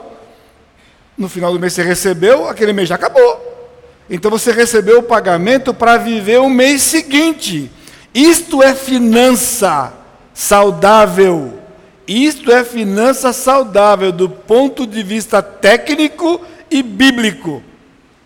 Porque essa história você gasta durante o mês de janeiro, e quando chegar no último mês, no último você paga tudo, e entra o mês de fevereiro e começa de novo, isso é falência. Mas essa é a vida de todo brasileiro que se julga saudável financeiramente. Só porque ele conseguiu pagar tudo e não está vermelho. Ele está vermelho sim. Porque esse é o princípio, você lembra? No final de janeiro você recebe o seu pagamento limpinho, para você gastar em fevereiro. E aí você pergunta para o Senhor: de tudo que é seu, que está na minha mão, que eu recebi hoje no pagamento, quanto o Senhor quer para o seu reino? E o que ele pedir é direito dele. Porque se ele falar para você, eu quero tudo, o que significa? Que ele vai sustentar, ele vai sustentar você o mês de fevereiro inteiro com as promessas que ele deu lá. Ele nunca pediria para você tudo sem cumprir as promessas dele no livro. Ou se ele pedir 10, 20, 30, 40, quanto ele pedir, o que você tiver de sobra, ele está entendendo que é suficiente para você viver os próximos 30 dias até receber o próximo pagamento. Isso é finança saudável dentro da Escritura. Daí, é uma sintonia direta com ele todo dia, todo instante. Não pode gastar sem perguntar para ele: quem é o dono? Você pode gastar dinheiro dos outros sem perguntar? Vai preso. Sabe como chama isso? Tecnicamente tem nome. Apropriação indébita da cadeia. A coisa que o crente mais faz é a apropriação indébita, porque ele gasta o dinheiro de Deus sem perguntar para Deus. Decide todo dia, faz, pinta e borda, e não pergunta para o dono. O que, que é isso? Experimenta gastar o dinheiro do seu vizinho para o que vai. Ele processa e você vai para a cadeia se você gastar o dinheiro do seu vizinho sem perguntar para ele. No entanto, fazemos com Deus isto aqui. Perfeito? A terra é dele. Levítico 25. Também a terra não se venderá em perpetuidade. Esse princípio está lá no Velho Testamento. Em Israel não havia a venda de terra havia troca de posse. Até o jubileu. No ano do jubileu, 50 anos depois, aquela terra voltava para o dono original. E Deus deu a razão, porque a terra é minha. Só eu posso vender a terra. Você não pode vender a terra. Vende para o seu irmão, ele paga o valor que ela vale, mas no jubileu volta para ele e ele não devolve o dinheiro. Essa era a lei Israel. Agora, eu não preciso nem falar para você que foi uma das primeiras leis que o povo parou de praticar. Pastor, isso não é justo, né? Eu pago, ele me dá a terra, aí depois tem que devolver a terra para ele. Por quê? Porque todo mundo recebeu um pedaço de terra. Não havia sem teto em Israel. Mas passou a haver quando a pessoa então vendia a terra e pegava o dinheiro e torrava tudo. Aí não deixava herança para sua família. Por isso que a terra voltava para ele, para que ele não prejudicasse a esposa, os filhos e a geração seguinte. Qual é o país do mundo que tem uma lei dessa para proteger? Nós vivemos aí todo o tempo sai propaganda lá, sai matéria no jornal de gente sem terra invadindo terra. Porque uns têm muito, outros têm pouco. Por quê? Porque não segue o princípio bíblico. Em Israel não, porque em Israel o Senhor disse: a terra não vende porque ela é minha. E por isso não vende. A terra é minha. Então eu quero lhe dizer, infelizmente eu vim aqui para dar notícias ruins para você hoje à noite, que aquele terreno que você tem não é seu. Pastor, eu paguei inteirinho, paguei tudo, almoço fogo para pagar. Eu sinto muito, mas não é seu. É de Deus. Está na sua posse. Cuide dele. Use, mas não é seu. Aquela casa que você mora não é sua, é dele. E ele pode pedir. Ele já me pediu duas ao longo da minha vida. E a que eu tenho hoje, se pedir, vai embora. Porque duas já foi. Duas já foram. Eu quero a casa. Então vai, Senhor. Lembra quando Jó perdeu tudo? É bacana no livro de Jó, né? Não é legal? Seu coração não dá aquela vibrada quando você lê. Você não fica arrepiado quando você lê no livro de Jó. O Senhor deu, o Senhor tomou. Bendito seja o nome do Senhor. Não é legal lá em Jó? Vive então, vamos viver. O Senhor pede e você dá. A gente não dá, não. Não dá, não. É meu. Eu paguei. Bom, sem contar que muitos de nós é sócio do governo até hoje nessa coisa de casa aí, né? É uma sociedade porque ela não é nossa nem nesse aspecto, porque ela é do banco. Até pagar é do banco. É do banco. Porque foi financiado. Eu esperava que você tivesse essa pergunta e você não teve. É certo comprar uma casa financiada? Espera até daqui a pouco. Espera até. Não vai embora ainda não. Não vai embora não, por favor. Os animais são dele. Sabia? Salmo 50. Pois são meus todos os animais do bosque, as animais aos milhares. São meus. Tudo dele. Se por acaso você tem uma chacrinha, e se você tiver lá umas 20 galinhazinhas, não são suas, viu? Eu sinto muito dessa notícia para você. Aquelas galinhas que você tem, os galos e os pintinhos são do Senhor estão na sua posse. Dá ração para eles, cuida deles, mas é do Senhor. E se você tiver um sítiozinho, tiver uma vaquinha lá, ou um carneirinho lá, alguma coisa, aquele carneirinho não é seu, é do Senhor também. Está escrito na palavra de Deus que é dele. É dele. Agora, está na Bíblia. Sabe o que é isso aqui? Finanças. Finanças. Mas, olha só, somos dele. Eu não sou de mim mesmo, você não é da sua esposa, nem a esposa é sua. Antes disso é de Deus. 1 Coríntios 6, 20, porque fosse comprado por preço. O Senhor nos comprou. Nós pertencíamos a um outro Senhor, que era o diabo, o pecado. E o Senhor nos comprou por um preço alto, que foi o sangue do seu filho. 1 Pedro diz: Vós, porém, povo de propriedade exclusiva de Deus. Nós somos propriedade exclusiva dele. Sabemos o versículo de cor, só não vivemos isso. Sabe o que significa povo exclusivo de Deus?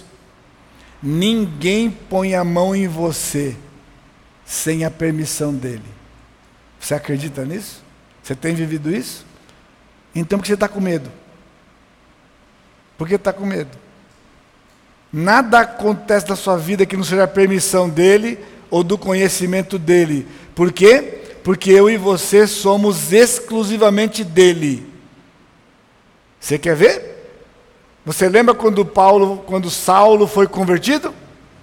Atos 9. Veio aquele clarão, ele caiu por terra e ele ouviu uma voz que disse o que para ele? Saulo, Saulo, por que me persegues? Como que é, Senhor? Sim, porque se me. Eu não, eu per... eu não. Que é o Senhor? Eu não eu persigo esse bando de crente aí. Pois é. O Senhor disse: você está equivocado. Você me persegue. Três vezes aparece esse relato no livro de Atos. Só na última, no último relato, ele diz, ele completa a frase. Quando Deus disse, Jesus disse para ele: Duro é para ti recalcitrares contra os aguilhões. Essas palavras difíceis aí, difíceis aí, em nota de um real, significa o seguinte: camarada, nessa luta aí você não vai ser vitorioso, não, viu? Essa aí, vitorioso sou eu. Você está numa fria. Mexer com eles é mexer comigo e não vai dar coisa boa para você. E a partir daquele instante, Paulo passou a sofrer pelo nome do Senhor. Você vai sofrer pelo meu nome, eu vou mostrar para você. Tudo isso você conhece, mas por que ficamos angustiados? Por que, que você está com problema com o presidente da República, com o Senado, com os deputados, sei lá quem quer que seja? Porque tem corrupção? E daí, o que a corrupção tem a ver conosco? Nada. Tem a ver com o incrédulo aí fora. Eles estão sofrendo por causa disso. Nós não. Nós não. Centavo meu eles não levam. Meu não leva nada, não. Porque se levar, foi porque Deus deixou. E o negócio é com ele. Senhor, por quê? Você quer saber?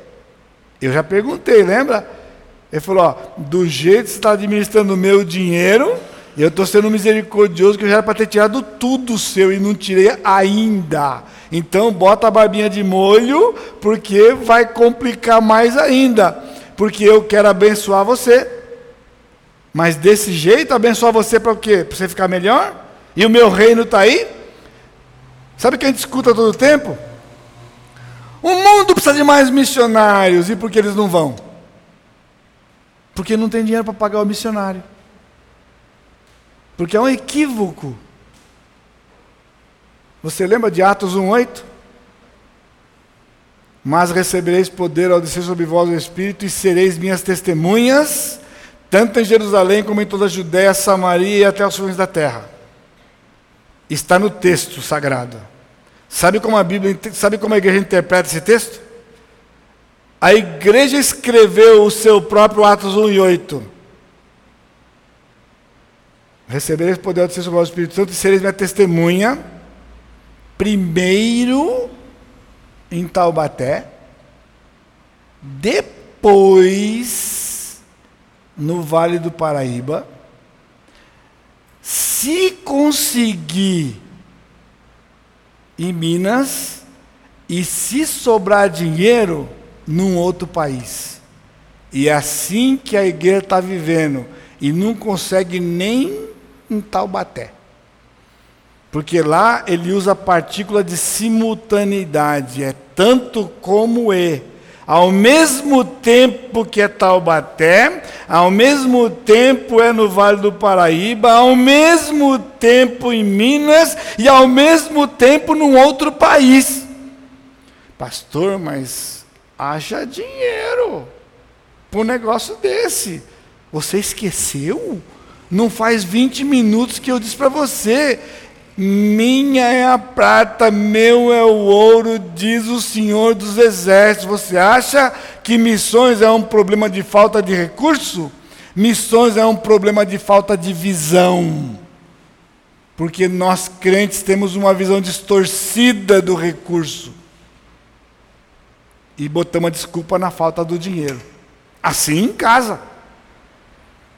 Por que está faltando alguma coisa na sua casa? Um equipamento ou algo. Está faltando algo? Pastor, lógico que está faltando algo. Somos trabalhadores do Brasil. Simplesmente. Sim, mas Deus é que é o dono da coisa, há um problema com Ele. Isso é finanças em, na escritura. Ó, pastor, eu tenho mais um minuto, eu te passo, tá bom? Corrigindo as mentes. Bom, se Ele é o único dono que nós somos, mordomos, e a palavra está lá. A palavra mordomos é oikonomos na língua grega, é de onde vem a palavra em português economia. É o administrador. É aquele que é incumbido da direção da casa. Há dois exemplos do Velho Testamento. Eliezer era o mordomo de Abraão e José foi mordomo no Egito. Ele foi mordomo na casa de Potifar. Potifar disse: Eu só sei de uma coisa, eu sento, tem comida. Qualquer coisa além disso, quem sabe é ele. Mas José não gastava um centavo sem autorização do Potifar. E depois José passou a contratar todo o recurso do Egito e do mundo inteiro, porque o mundo inteiro empobreceu à custa de, de o Egito ficar rico, porque havia fome. E quem administrava? José. José é um grande exemplo disso. Poucos dias antes, onde José estava na cadeia, e José não tinha um centavo no bolso. De um dia para o outro, José passou a administrar. José era, José era, aos olhos do mundo, o homem mais rico do mundo. Mas aos olhos de Deus, ele só era um administrador daquela riqueza. Porque o dono não era o faraó, o dono era o Senhor. E o Senhor disse para Faraó: Isso aqui sai da sua mão e passa para a mão dele. Ele vai cuidar do meu dinheiro, não é mais você. Falou para o faraó. Nós temos visão equivocada de quem é dono do quê. A gente acha que esse povo milionário que tem por aí é dono de alguma coisa. Tudo do Senhor. Porque está na mão deles? Não, o Senhor sabe. Mas o mais importante é porque não está na nossa mão. Isso deve nos preocupar. Por que não está na minha mão? Nunca teremos mais enquanto não soubermos e formos fiéis no menos. Pastor, vamos lá. Vamos lá, irmãos. Nós passamos agora a nosso segundo ponto da nossa conversa, que é Jesus e o ensino de finanças. Então eu disse para vocês na introdução de que é um distintivo batista sobre a Bíblia, que a Bíblia é a nossa única regra de fé e prática. Aí nós vimos que na verdade não é bem assim, porque muito do que nós acreditamos ou praticamos não está exatamente na Bíblia, né, e a gente não se dá conta. Por quê? Porque nós nivelamos assim. Eu creio em Jesus, né, então aqueles distintivos cruciais, né, mas a Bíblia, toda ela é palavra de Deus, toda ela, nada dela é sugestão.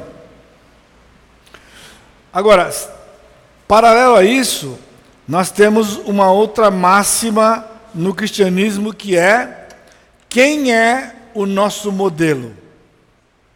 O nosso modelo é o Senhor Jesus Cristo, perfeito? Jesus Cristo é o nosso modelo. O que significa? Significa que nós temos que imitá-lo. Mas por que, que ninguém está preocupado com ele fazer com as finanças? Quando foi a última vez que você ouviu alguma coisa sobre Jesus e as finanças dele? Como que ele administrava? Aquele irmão está falando aqui, né, um bom começo é aprender com Jesus como administrar. Então, alguns princípios aqui. Cristo enfatizou o seguinte: primeiro, o não apego ao dinheiro.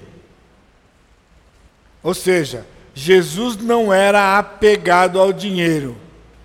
E nós somos apegados ao dinheiro.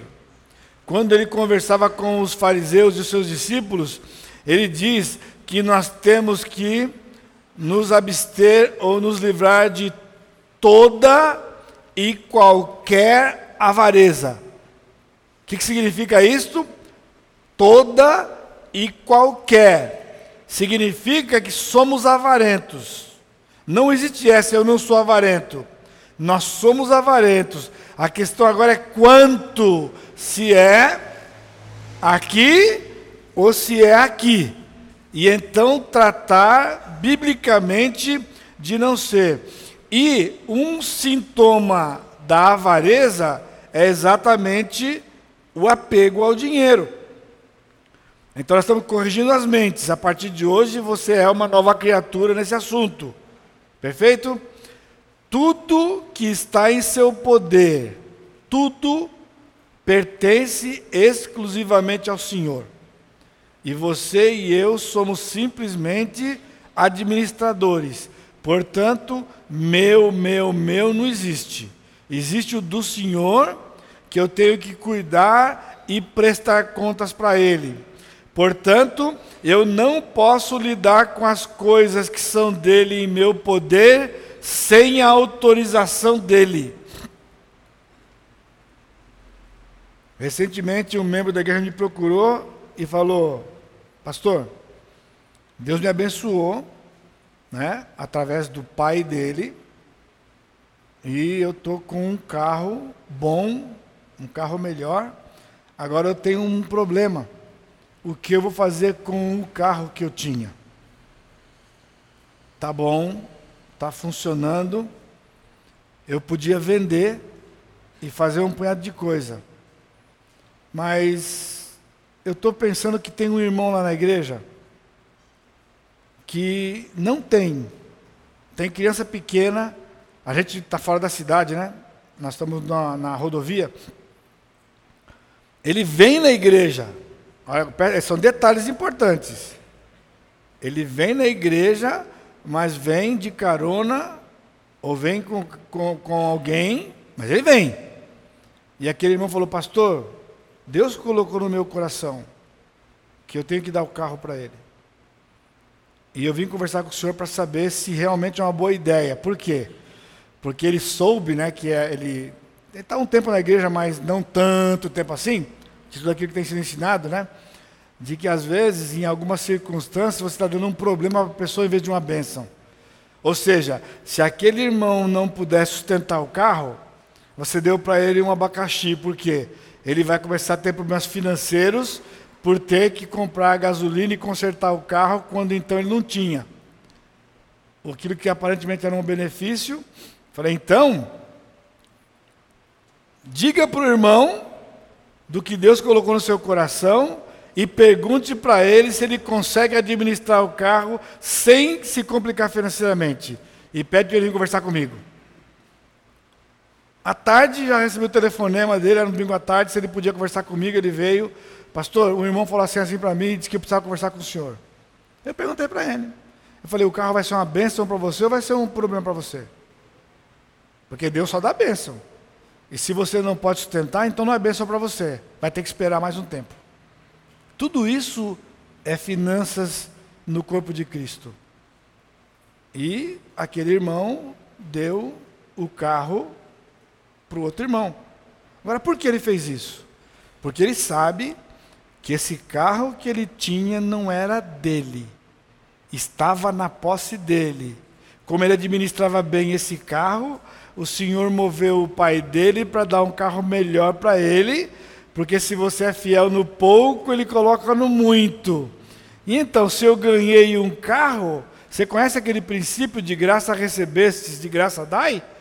Mas se ele recebeu de graça, por que ele vai vender o outro? Pastor, mas por quê? Ele deve ter um monte de coisa para fazer na casa dele com esse dinheiro. Sabe o que é isso? Avareza, apego ao dinheiro. Porque o não apego é eu ganhei a bênção, então eu posso abençoar o irmão. E lá passou o carro para o irmão. E detalhe, eu não estou falando de um irmão bem de vida, eu estou falando de um funcionário de uma empresa assalariado, mas que tem aprendido pela graça de Deus os princípios e recebido de Deus pela sua graça também as bênçãos. As bênçãos. É? Então, essa é uma, é uma visão diferente. Essa é uma visão diferente. Necessidade dentro da igreja, a partir desse, desses princípios, é oportunidade. Se você souber de uma necessidade, é porque Deus quer te abençoar. Essa é outra visão. Ele não quer o que você tem, porque não é seu. Essa ideia? Pastor, eu trabalho que nem um condenado, eu administro melhor que eu posso, então o recurso que eu tenho é resultado disso. Aí tem um irmão descabeçado lá, complica a finança dele, agora eu vou pegar desse dinheiro e vou passar para ele. Acontece todo dia no meio da igreja. Sabe o que é isso? Apego ao dinheiro, avareza. Se ele deu uma cabeçada, alguém tem que conversar com ele. Porque não é assim, dá. Vamos tratar o pecado dele. Ele vai se arrepender e ele vai ser abençoado. Então não é faz de qualquer jeito. Por isso que os pastores estão envolvidos e irmãos mais maduros estão envolvidos. Aquele irmão que deu a cabeçada vai sentar, confessar o pecado vai ser tratado espiritualmente e então ele, o corpo vai ser desafiado a abençoar um irmão arrependido.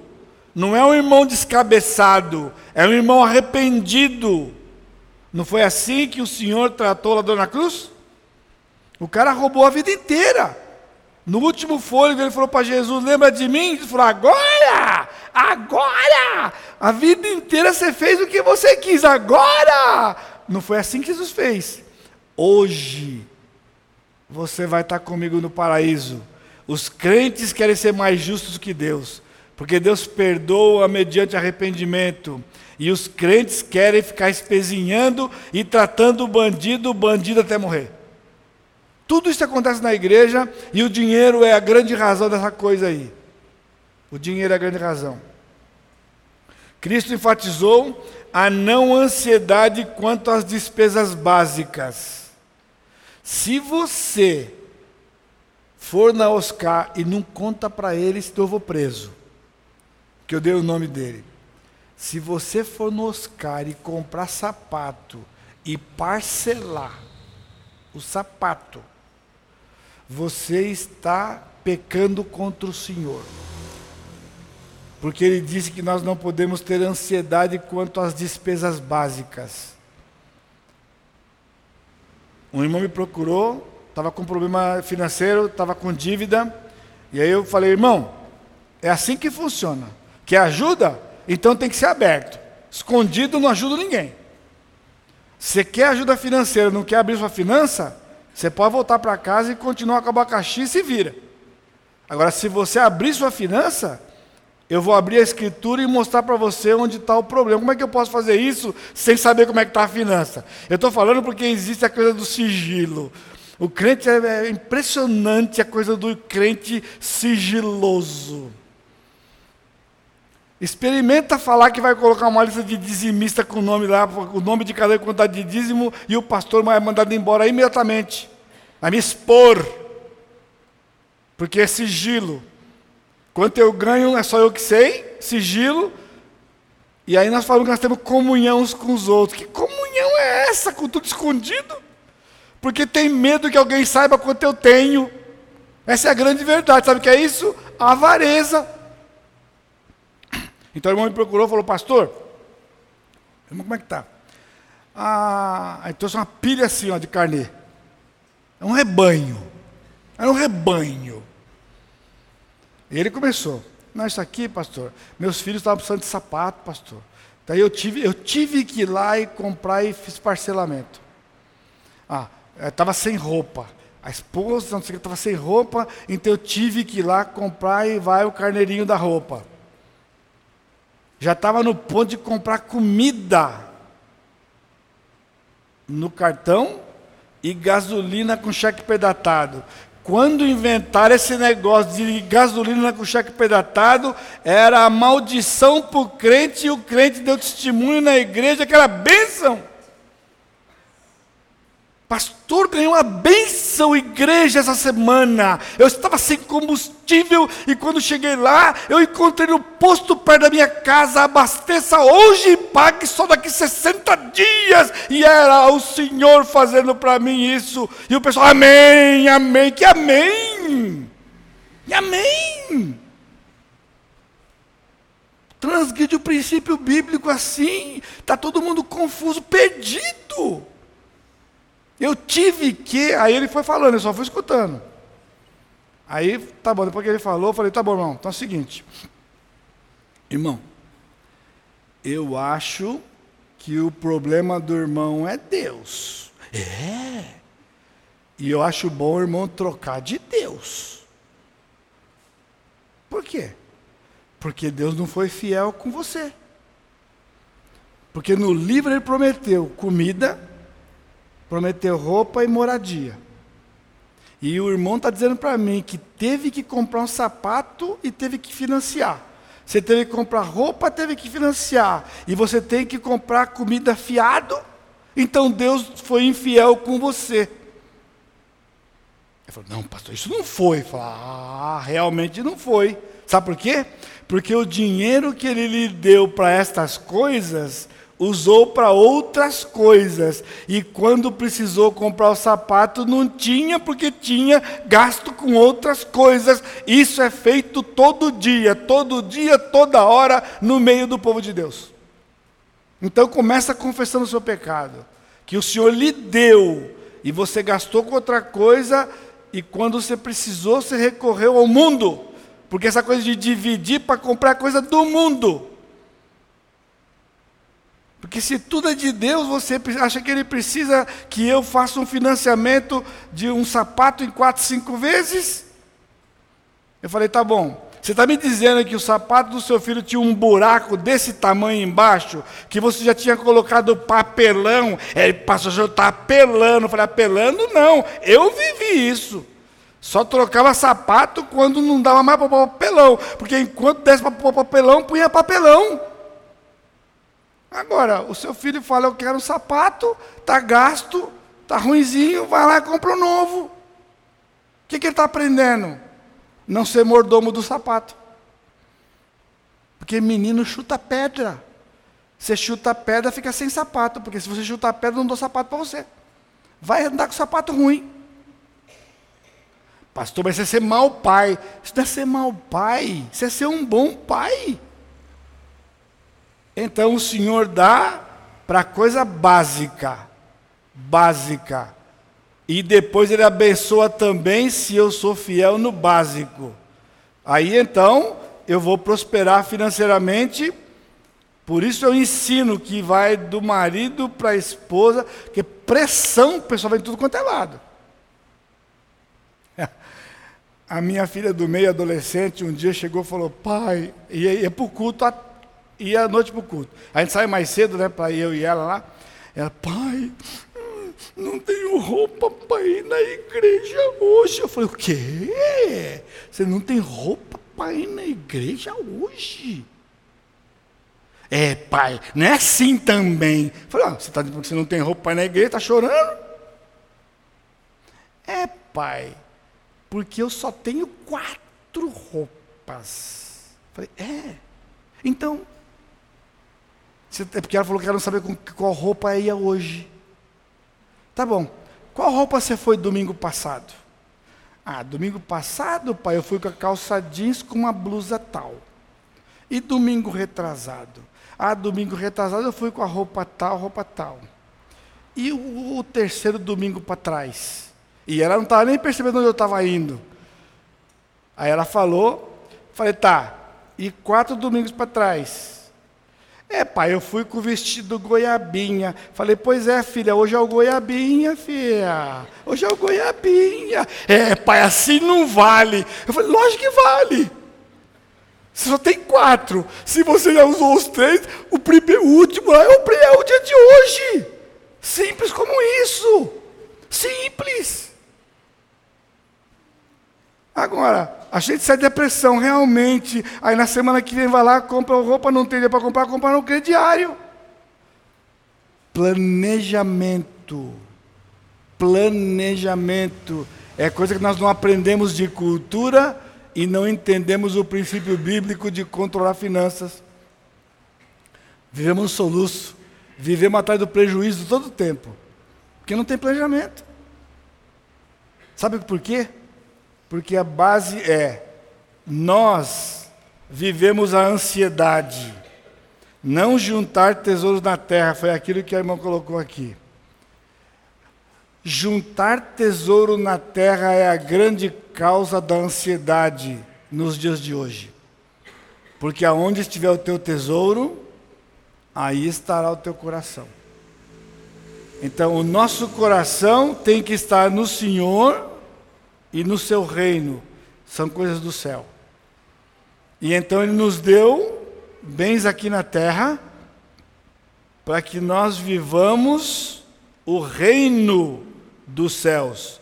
Porque ele diz no versículo 33 daquele texto: Buscai primeiramente o seu reino e a sua justiça, e as demais coisas vão ser acrescentadas. Olha que perfeito! Deus é perfeito.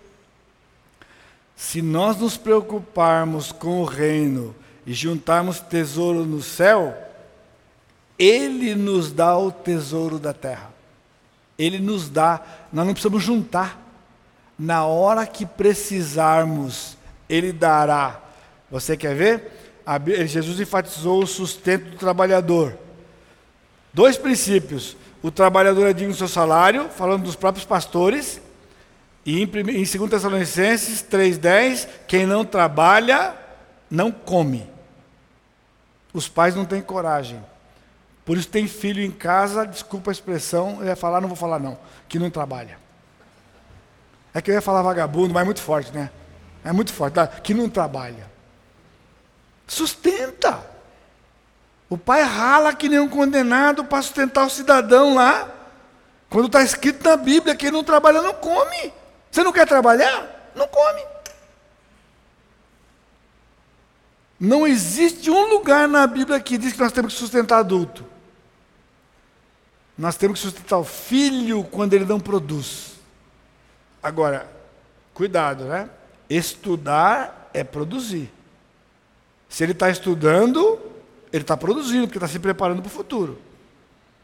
Agora, não está estudando, está trabalhando, eu não tenho que sustentar. Não tenho. Só porque é filho, não está na Bíblia isso não. Não está na Bíblia. Quando os meus começaram a trabalhar, eu já fiz uma reunião lá, e é o seguinte, eu somei tudo que a gente gastava em casa, de comida, energia elétrica, condomínio, porque a casa é própria, né? Dividi por cinco, porque eram cinco, já eram adolescentes para jovem, eu e a mãe deles, e falei: olha, cada um custa isso aqui em casa.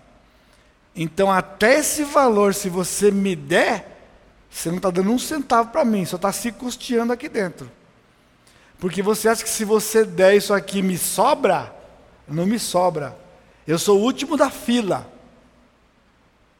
Porque eles pensam que porque a gente é o pai, a gente gasta a hora que quer e faz o que quer. Tudo errado, o pai nunca ensinou certo.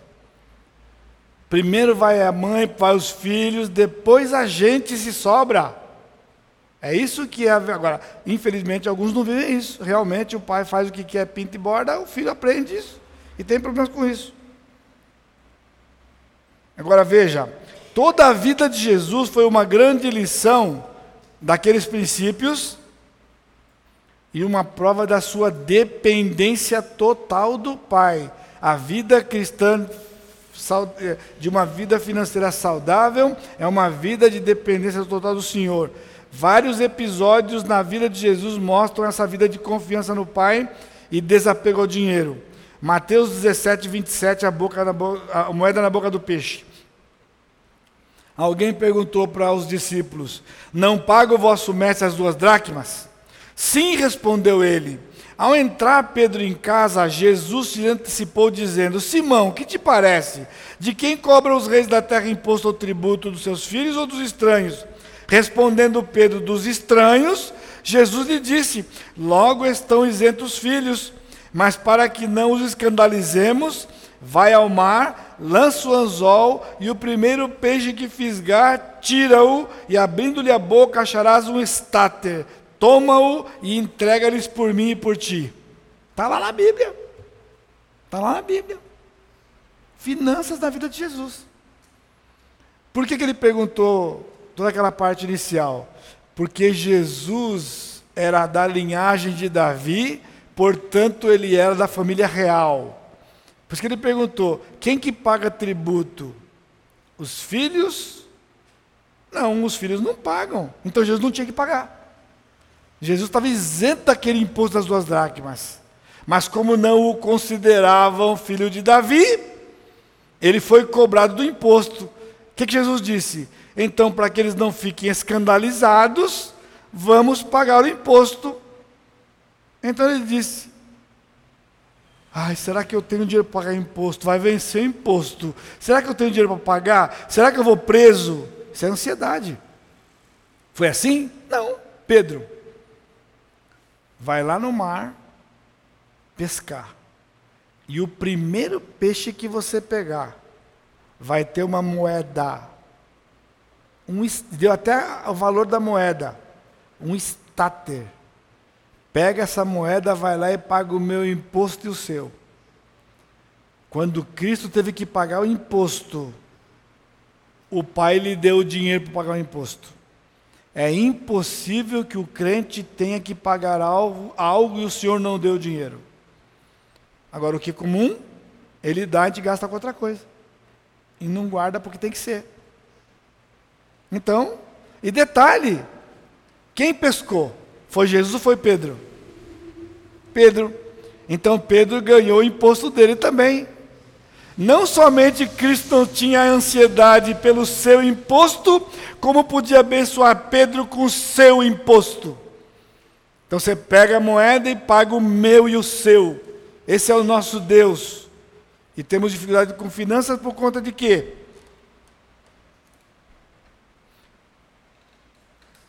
Quando ele foi entrar na entrada triunfal, tinha uma profecia a ser cumprida, que ele entraria montado no jumento. Jumento era o carro de luxo da época. Caro que só. Só quem andava montado em jumento, pessoal, era quem tinha dinheiro. E jumento que nunca foi montado, jumento zero quilômetro, zero quilômetro, pessoal, sempre foi caro qualquer época. Pai, você está rindo? Eu não estou entendendo porque você está rindo. Ele falou, jumento nunca foi montado.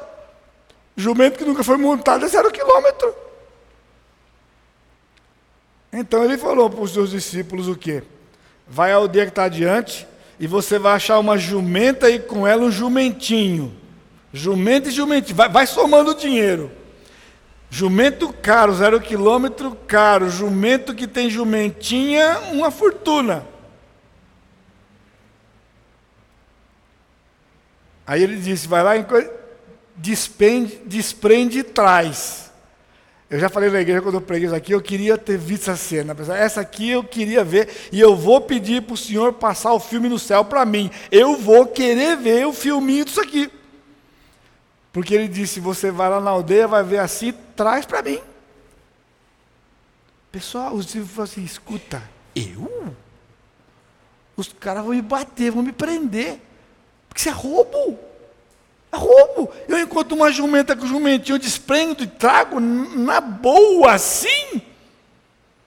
Senhor, mas e se o pessoal aparecer? E se aparecer o dono? Os discípulos não entendiam. Está entendendo a coisa? Está vendo onde eu vou chegar? E se o dono chegar? Aí Jesus deu, eu vou dar a senha para você. Se perguntarem, diga, o Senhor precisa dele. Na língua grega são duas palavras. Ele usou um verbo no imperativo aqui que significa é imprescindível que, que está traduzido na, na versão antiga, importa que. Ou da linguagem antiga está lá, o Senhor é de mistério. Já viu essa versão aí, antiga? O Senhor é de mistério. A senha. E eles foram no caminho assim: o senhor é de mistério, o senhor é de mistério, o senhor é de mistério, o senhor é de mistério. Aí chegava, vira jumentinho, o coração começou a bater. Aí foi lá, desprendeu a jumentinha, de repente alguém gritou: Ei, o senhor é de mistério, agarrou e ó, raparam fora. Só que eles não entendiam quando o camarada que gritou, escutou o senhor é de mistério, o cara ficou quietinho, pianinho, porque Jesus estava dizendo: o dono está pedindo. Ou seja, não é ele o dono, o dono era Jesus, que estava requerendo aquilo que lhe pertencia, a jumenta e o jumentinho, e eles trouxeram. Jesus nunca ficou preocupado. Como é que eu vou cumprir aquela profecia de entrar montado no jumentinho se eu não tenho dinheiro para comprar um jumento? Não foi isso que ele pensou. O jumento já estava lá. O jumento já pertencia a ele. E é isso que está escrito na Bíblia para nós. A sala para a última Páscoa, lembra? Os discípulos perguntaram: Senhor, aonde que nós vamos comer a Páscoa? É daqui a pouco. O Senhor falou o que para eles? Eu não vou ler o texto, você lembra do texto? Vai na aldeia. Eu já preguei essa mensagem aqui sobre pontualidade. Que desde que eu li isso aqui, lá na minha adolescência, eu fiquei intrigado com essa coisa.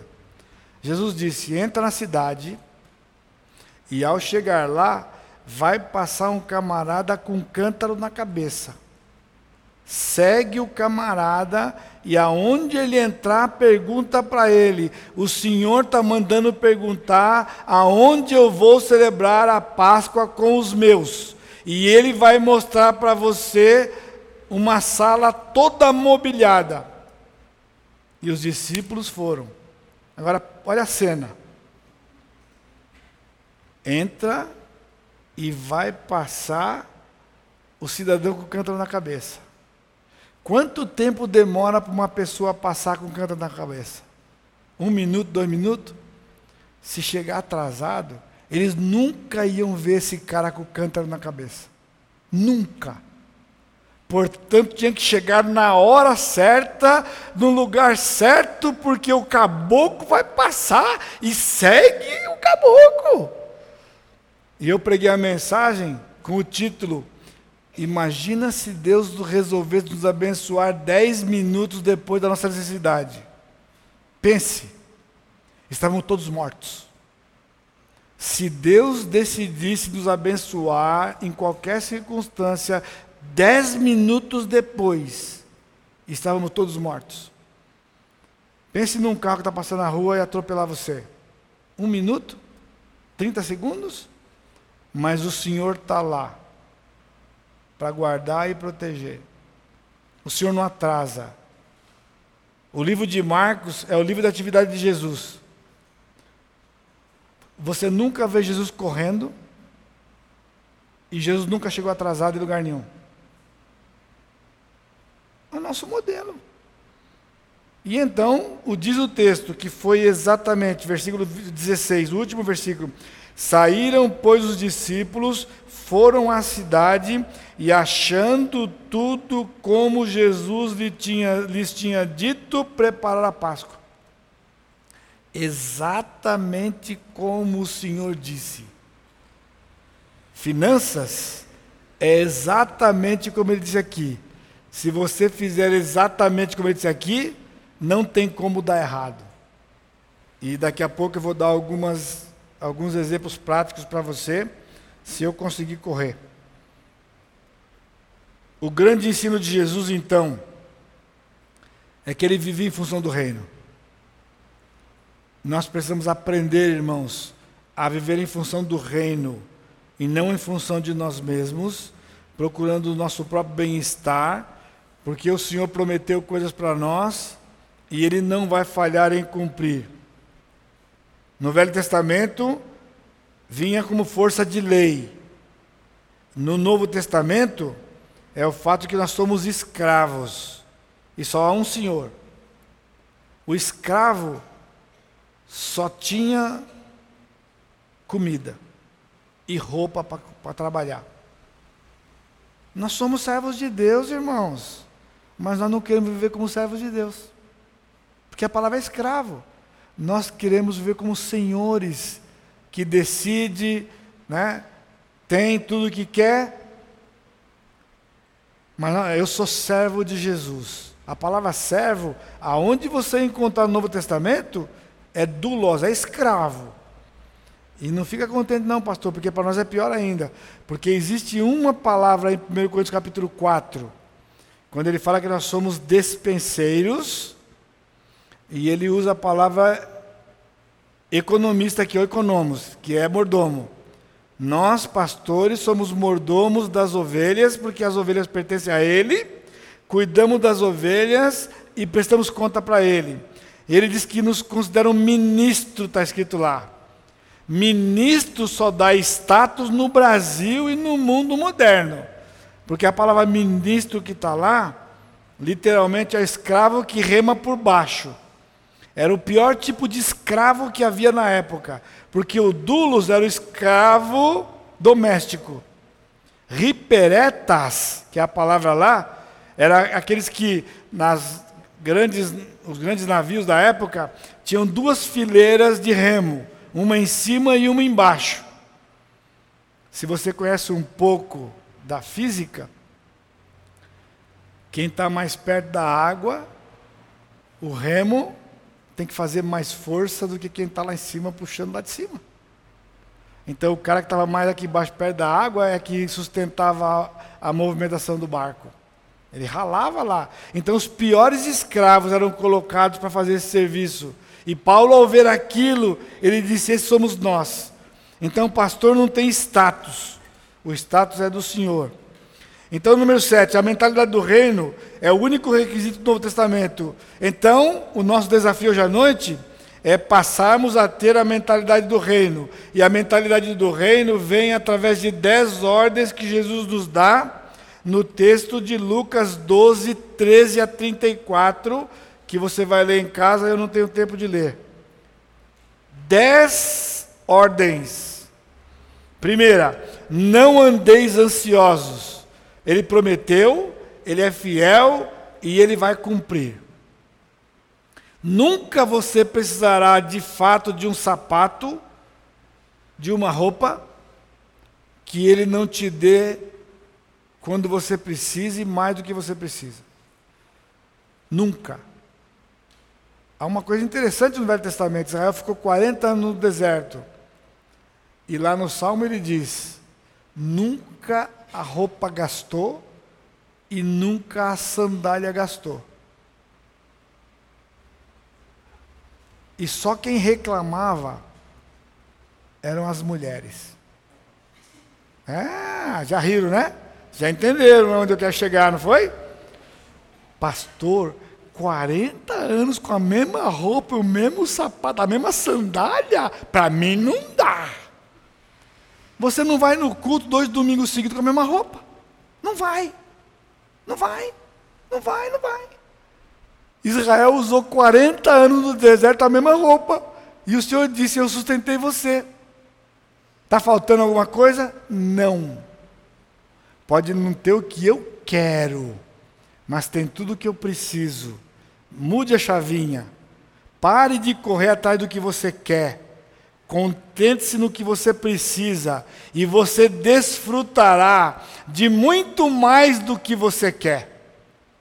Muito mais do que você quer.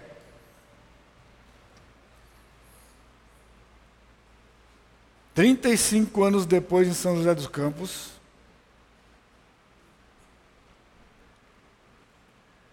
eu tenho hoje, já partindo para o fim da minha carreira, os meus três filhos fizeram universidade.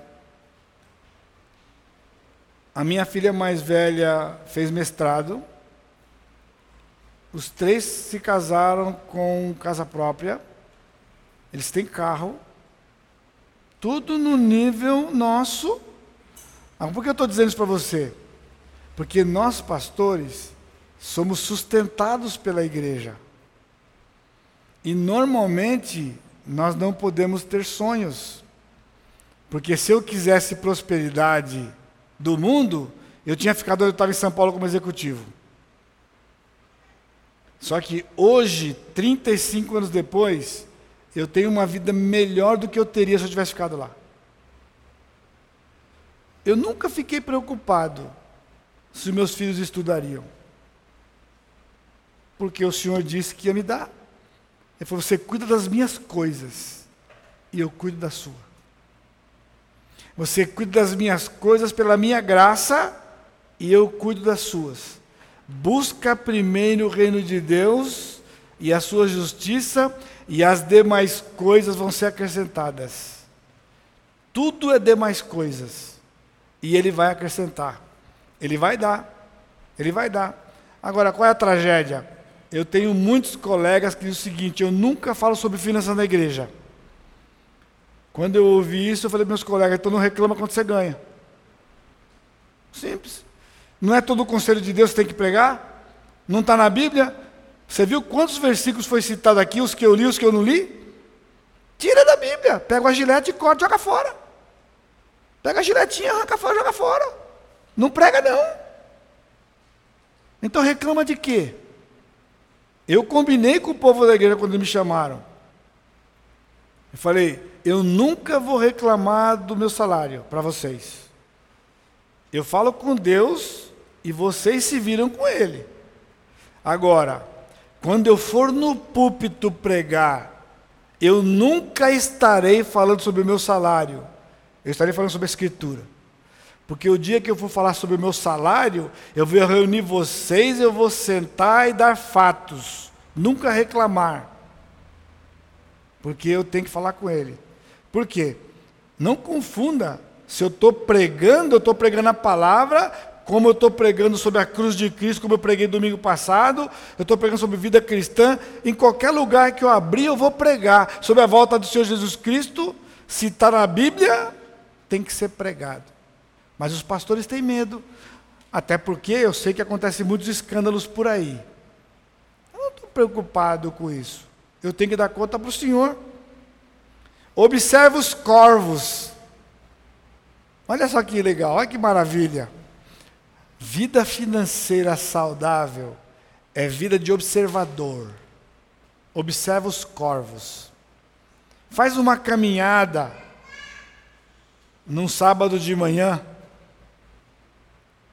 Se você está de folga no sábado, sai por aqui por perto e observa os passarinhos, observa os pardais.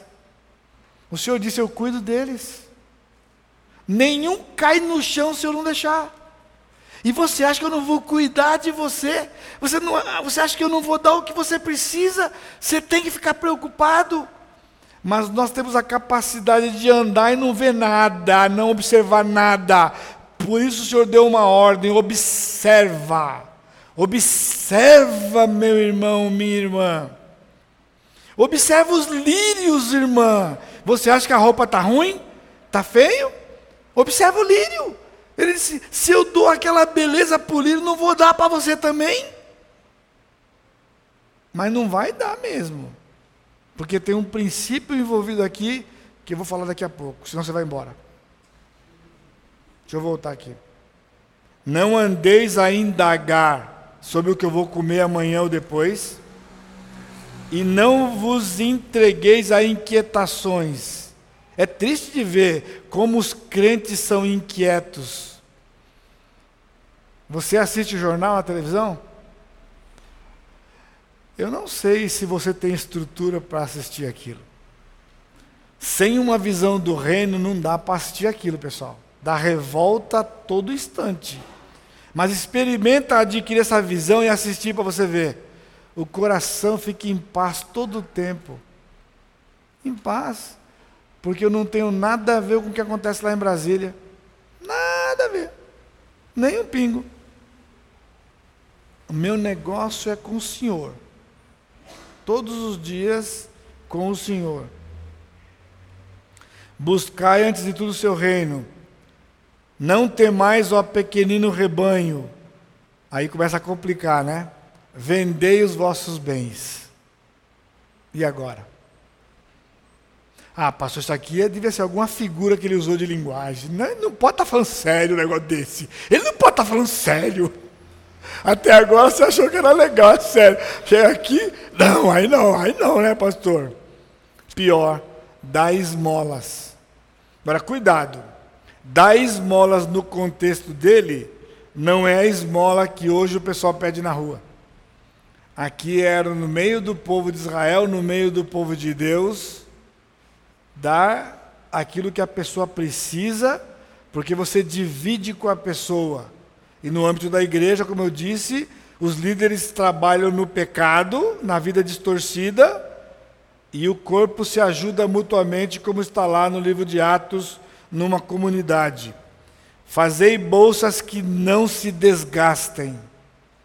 Ou seja, a vida cristã é, financeira saudável é vida de desprendimento. Eu repito, cada vez que você ouvir de uma necessidade no reino de Deus, é porque o Senhor quer abençoar você. Pergunta para ele, Senhor, por que, que eu ouvi isso? Por que eu ouvi isso? Porque ele quer o dinheiro seu? Não. Deus não precisa dele, é dele. Ele quer abençoar você. Então eu vou só lembrar, só refrescar sua memória.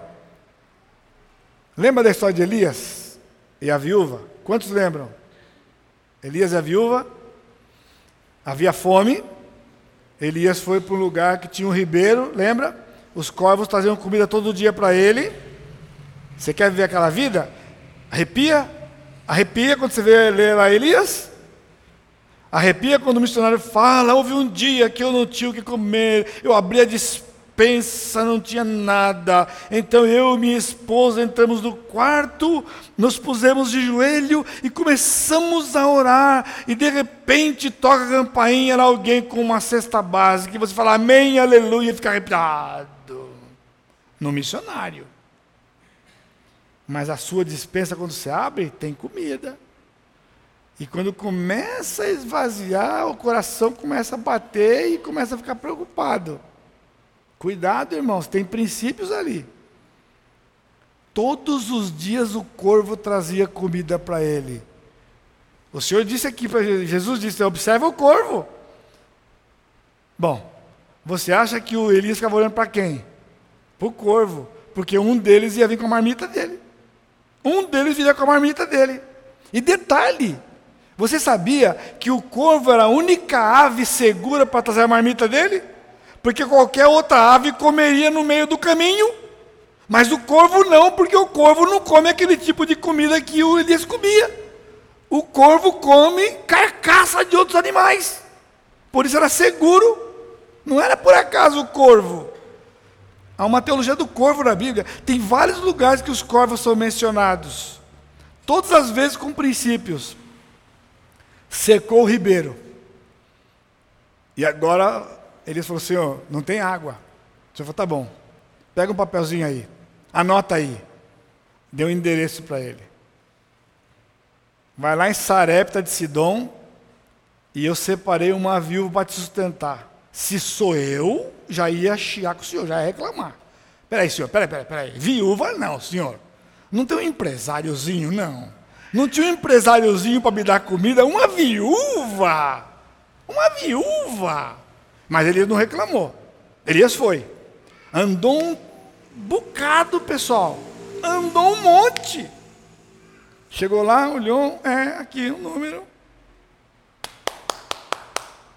Lá vem a viúva arrancou a sua carteirinha, profeta Elias, o Senhor me mandou aqui e disse que a senhora vai me sustentar.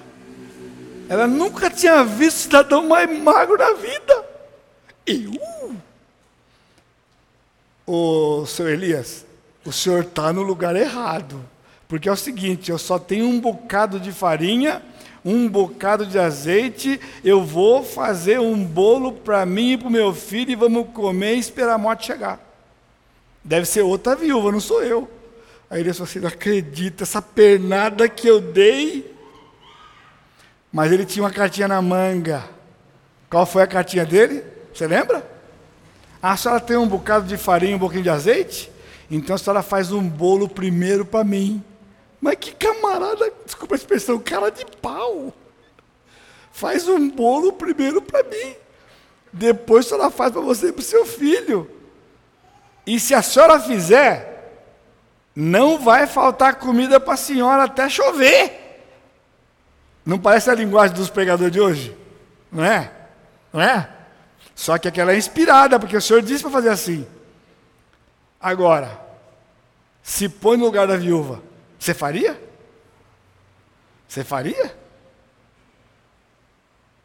Primeiro o reino de Deus. Você lembra o texto? Então, primeiro para mim, para o profeta, pois ela foi lá, fez o bolo para ele, ele comeu, ela comeu, o menino comeu, e eles três comeram até quando o Senhor falou para Elias: Elias, manda chuva, e a chuva veio. Só que tem um detalhe a mais que eu quero ressaltar para você. Das histórias do Velho Testamento, Cristo lembrou essa em Lucas 4. Só que em Lucas 4, quando ele contou essa história, ele não contou do ponto de vista do profeta no Velho Testamento. Concorda comigo? No Velho Testamento, quem sustentava quem? A viúva sustentou o profeta, não foi? Ele que era o profeta, ele que estava com fome, eu vou mandar você numa viúva que vai te sustentar. Essa foi a ordem. Mas quando Cristo contou a história, você lembra como foi?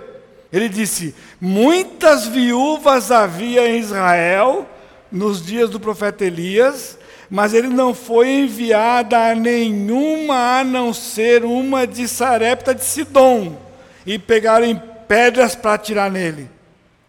Porque ele contou a história do ponto de vista da viúva. Muitas viúvas morreram de fome em Israel, e o Senhor sustentou uma viúva. E como é que o Senhor sustentou a viúva? Mandando o profeta na casa dela. Portanto, nas finanças do Senhor, Elias não era despesa, Elias era receita.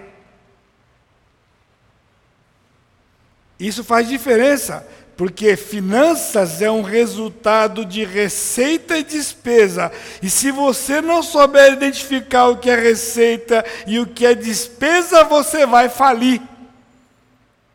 Elias não era despesa, o reino de Deus não é despesa. Muda a mentalidade. Não fica nessa de que estão tirando coisa de mim. O Senhor quer me dar mais coisa. Quando eu vim para São José, eu tinha uma casa em São Paulo. E eu pagava a prestação da casa. Fique tranquilo, viu? Eu vou falar sobre isso noutra vez. Não, eu falo. Ainda falo hoje à noite. E aí então a igreja me deu sustento, você lembra? Metade que eu ganhava. Isso foi em fevereiro. Em maio, naqueles. Poucos de vocês aqui é da minha época, lá perto do dilúvio, aquela inflação astronômica. O contrato era anual, a prestação virou, o aluguel era semestral. Quando corrigiu o aluguel, adivinha? O aluguel da casa que pagava o aluguel quando eu aluguei não ia pagar e eu ia precisar completar para poder pagar a casa. Isso era, na época, equivalente a 30% do meu salário. Ou seja, eu ia ter que pegar 30% do meu sustento, que já era metade do que eu ganhava, para poder pagar, completar a prestação da casa em São Paulo. Ah, não deu outra, pessoal. Essa matemática eu já conhecia. Falei, eu não posso mais ter essa casa. Eu tenho que me desfazer dela hoje. Liguei para São Paulo, fui atrás de um corretor e fiz uma proposta Joe. Você conhece a expressão Joe? De outro mundo? Eu fiz uma proposta para ele. Falei para ele: eu quero 10 mil da época na casa. A pessoa me dá 10 mil, transfere a dívida. Ele falou, e a comissão? Falei, aí que é o pulo do gato, falei para ele. A comissão é o seguinte: o que o senhor pegar além de 10 é a sua comissão. Porque 10 eu pagava duas prestações e o resto que sobrava era o resto do dinheiro da casa, que era uma ninharia. Que eu vou dizer o que aconteceu. Ninguém, ele falou assim: olha, o senhor não vai conseguir alugar, vender essa casa com essa prestação. Falei, fi, eu vim aqui para você anunciar. Faz seu papel, anuncia. Tá bom? Um mês, ele me ligou. Pode vir assinar papelada que eu vendi sua casa. E eu fui. Cheguei lá, dei a papelada, eu assinei tudo. Ele me deu o dinheiro, me deu o cheque na época. Aí depois de todo o negócio feito, eu falei para ele assim: aqui entre nós, porque eu já sei a resposta, mas aqui entre nós, quanto foi a sua comissão? E não tenha medo de me falar, porque eu já sei. Cara ficou meio assim surpreso. Ele falou: eu ganhei 10 mil na comissão. Ou seja, ele vendeu por 20. Ele nunca ganhou em toda a vida dele e nunca ia ganhar em toda a vida dele de corretor uma comissão de 100%, porque a comissão era 6% na época. Agora, resolvi o meu problema. Eu não podia mais continuar com a casa porque eu não tinha condição de virar um mês com aquela casa. Eu ia me complicar financeiramente completamente. Sabe o que eu fiz com o dinheiro? Comprei um jogo de sofá e pus na minha casa. Aí naquela, naquela tarde, quando assinei, não sei se ela vai lembrar, vai lembrar? Chegamos em casa à noite. Lembra, eu tinha uma filha de nove meses, nessa época eu já estava com onze meses, doze, grávida da minha filha do meio. Ela falou assim para mim: Querido, querido. Ela falou assim: Querido, se não der certo aqui, para onde nós vamos? Porque eu morava na casa pastoral, aqui. E eu tinha casa em São Paulo, Aí eu acabara de trocar a casa por um jogo de sofá. Agora, você concorda com ela? Uma criança pequena e grávida, ela só queria uma informação. Ela não estava brigando, não estava chateada, ela só queria saber o que estava na minha cabeça. Ela disse assim: o que, que eu não estou enxergando? Falou: para onde nós vamos? E eu, então, aquele maridão caprichado, respondi para ela com o peito cheio e disse: Não sei. Eu falei para ela: Não sei. E falei para ela: Eu sei de uma coisa. O Senhor me trouxe para cá.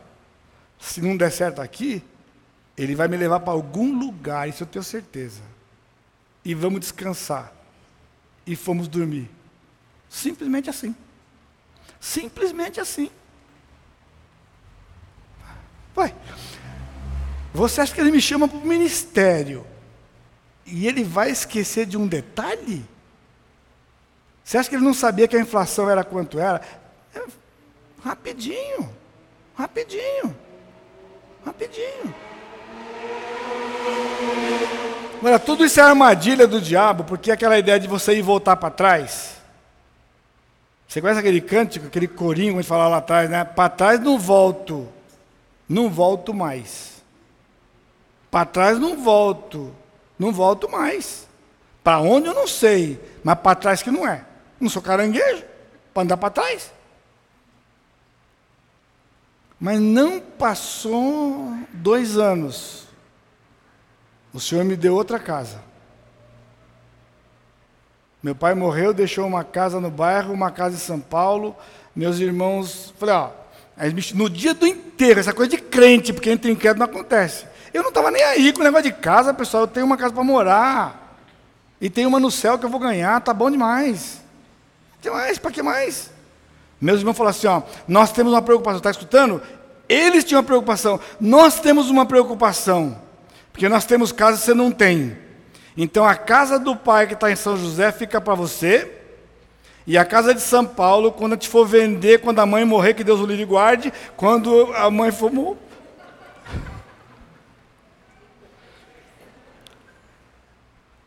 Quando for vender a casa da mãe, a gente desconta o que você já pegou, a gente vai no cartório, faz um documento, desconta e você recebe a diferença. Bom, tá bom. Deus estava me devolvendo outra casa. Bom, beleza. Só que os anos passaram E ninguém fez documento nenhum, coisa de crente, pessoal. Ninguém fez documento nenhum, ninguém foi em cartório, nada. Um belo dia eu sou surpreendido com um telefonema. Minha mãe mudou para o Nordeste para morar com a minha irmã, que é, meu, cunhado é pastor também. E ela falou: Eu quero dividir minha parte em vida. E quero já. Aí, o abacaxi. Quanto que eu já tinha recebido? Ninguém sabia. Eu falei o seguinte, pessoal. Se for pôr no papel, como eu fui contador, né? De cabeça, se for pôr no papel, eu tenho que devolver dinheiro para vocês, que eu não tenho. Só se eu vender a casa e devolver para vocês. Mas se a casa é para ficar para mim, eu não tenho nada para receber. Manda a papelada para cá, eu assino tudo, a casa de São Paulo, divido entre vocês, eu não tenho nada com a casa de São Paulo. É metade da minha mãe, a outra metade divido para os meus dois irmãos. É o que tem. Ou então vende essa e põe no, no papel, porque não queria ver papel nenhum. Tá bom, fizeram toda a papelada, mandaram para cá, eu assinei tudo. Minha mãe pegou da metade dela e me deu um recurso. Por quê? Porque essa casa, suposta, essa casa aí que está nessa coisa aqui, meu cunhado foi morar na casa. Me pagava um aluguel que era a prestação da casa meu pai tinha um contato de gaveta lá. Beleza. Aí o meu cunhado, eu fui, fui para uma casa venda, porque eu tinha casa para morar. Por quê? Porque eu escutei um irmão amado, bendito da igreja, que disse o seguinte: Eu não entendo, o pastor tem sustento da igreja e o pastor cobra aluguel da casa. Porque tinha uma garaginha, tinha um ponto de pregação, e a igreja pagava tipo 100 reais, simbolicamente. Então eu falei para ela: eu não posso ter uma casa alugada, porque eu não vou ficar dando margem para o pessoal falar essas coisas. Eu não estava com com o irmão, eu só não queria que falassem. Então eu falei para ela: vou vender a casa. Botei para vender, meu cunhado falou: Eu quero comprar a casa, mas não tenho dinheiro. Eu falei: Então é para você que eu quero vender. Você é o melhor comprador, eu quero comprar e não tem dinheiro. Então é para você mesmo. Pegamos uma fichinha dessas de papelaria, fichinha de papel, de papel duro, coloquei lá. 10 mil dólares da época era, só o, devedor, era o valor para pagar, mais só o devedor. Falei, eu vou, todo mês eu te dou um tanto, você vai discutindo aí, em dólar. Aí eu já sou macaco velho, né? Falei o seguinte, então vamos combinar direitinho, porque tem que ser combinado. Tá assim, ó. Se o dólar subir muito e a casa ficar super valorizada, a gente renegocia. Se o dólar baixar muito e ela ficar desvalorizada, benção para você. E o dia que eu achar que você me pagou o que ela vale, cessa sua dívida onde estiver. Porque eu não quero que você vá dizer que você me enricou com aquela casa, porque eu sei da bênção de Deus na minha vida com, com as finanças. Tá bom para você? Você quer fazer esse negócio aqui? Se sobe, eu baixo. Se baixo, benção para você. E quando achar que você me pagou o que você deve, quita onde estiver. Tá bom, beleza. Ele tinha um dinheirinho lá, mil dólares, me deu. Ela tinha um sonho de, de, de muito tempo de ter um piano, porque era professora de música. Surgiu um piano, eu comprei um piano com o dinheiro que ele me deu. De entrada. Comprei um piano para ela, fiz uma surpresa para ela. Por isso que eu fiz aquele acordo com ele, porque eu sabia que Deus ia multiplicar aquele dinheiro. E aí, quando, aí Deus me deu, eu comprei um terreno com o me pagando, eu comprei um terreno, onde eu moro hoje.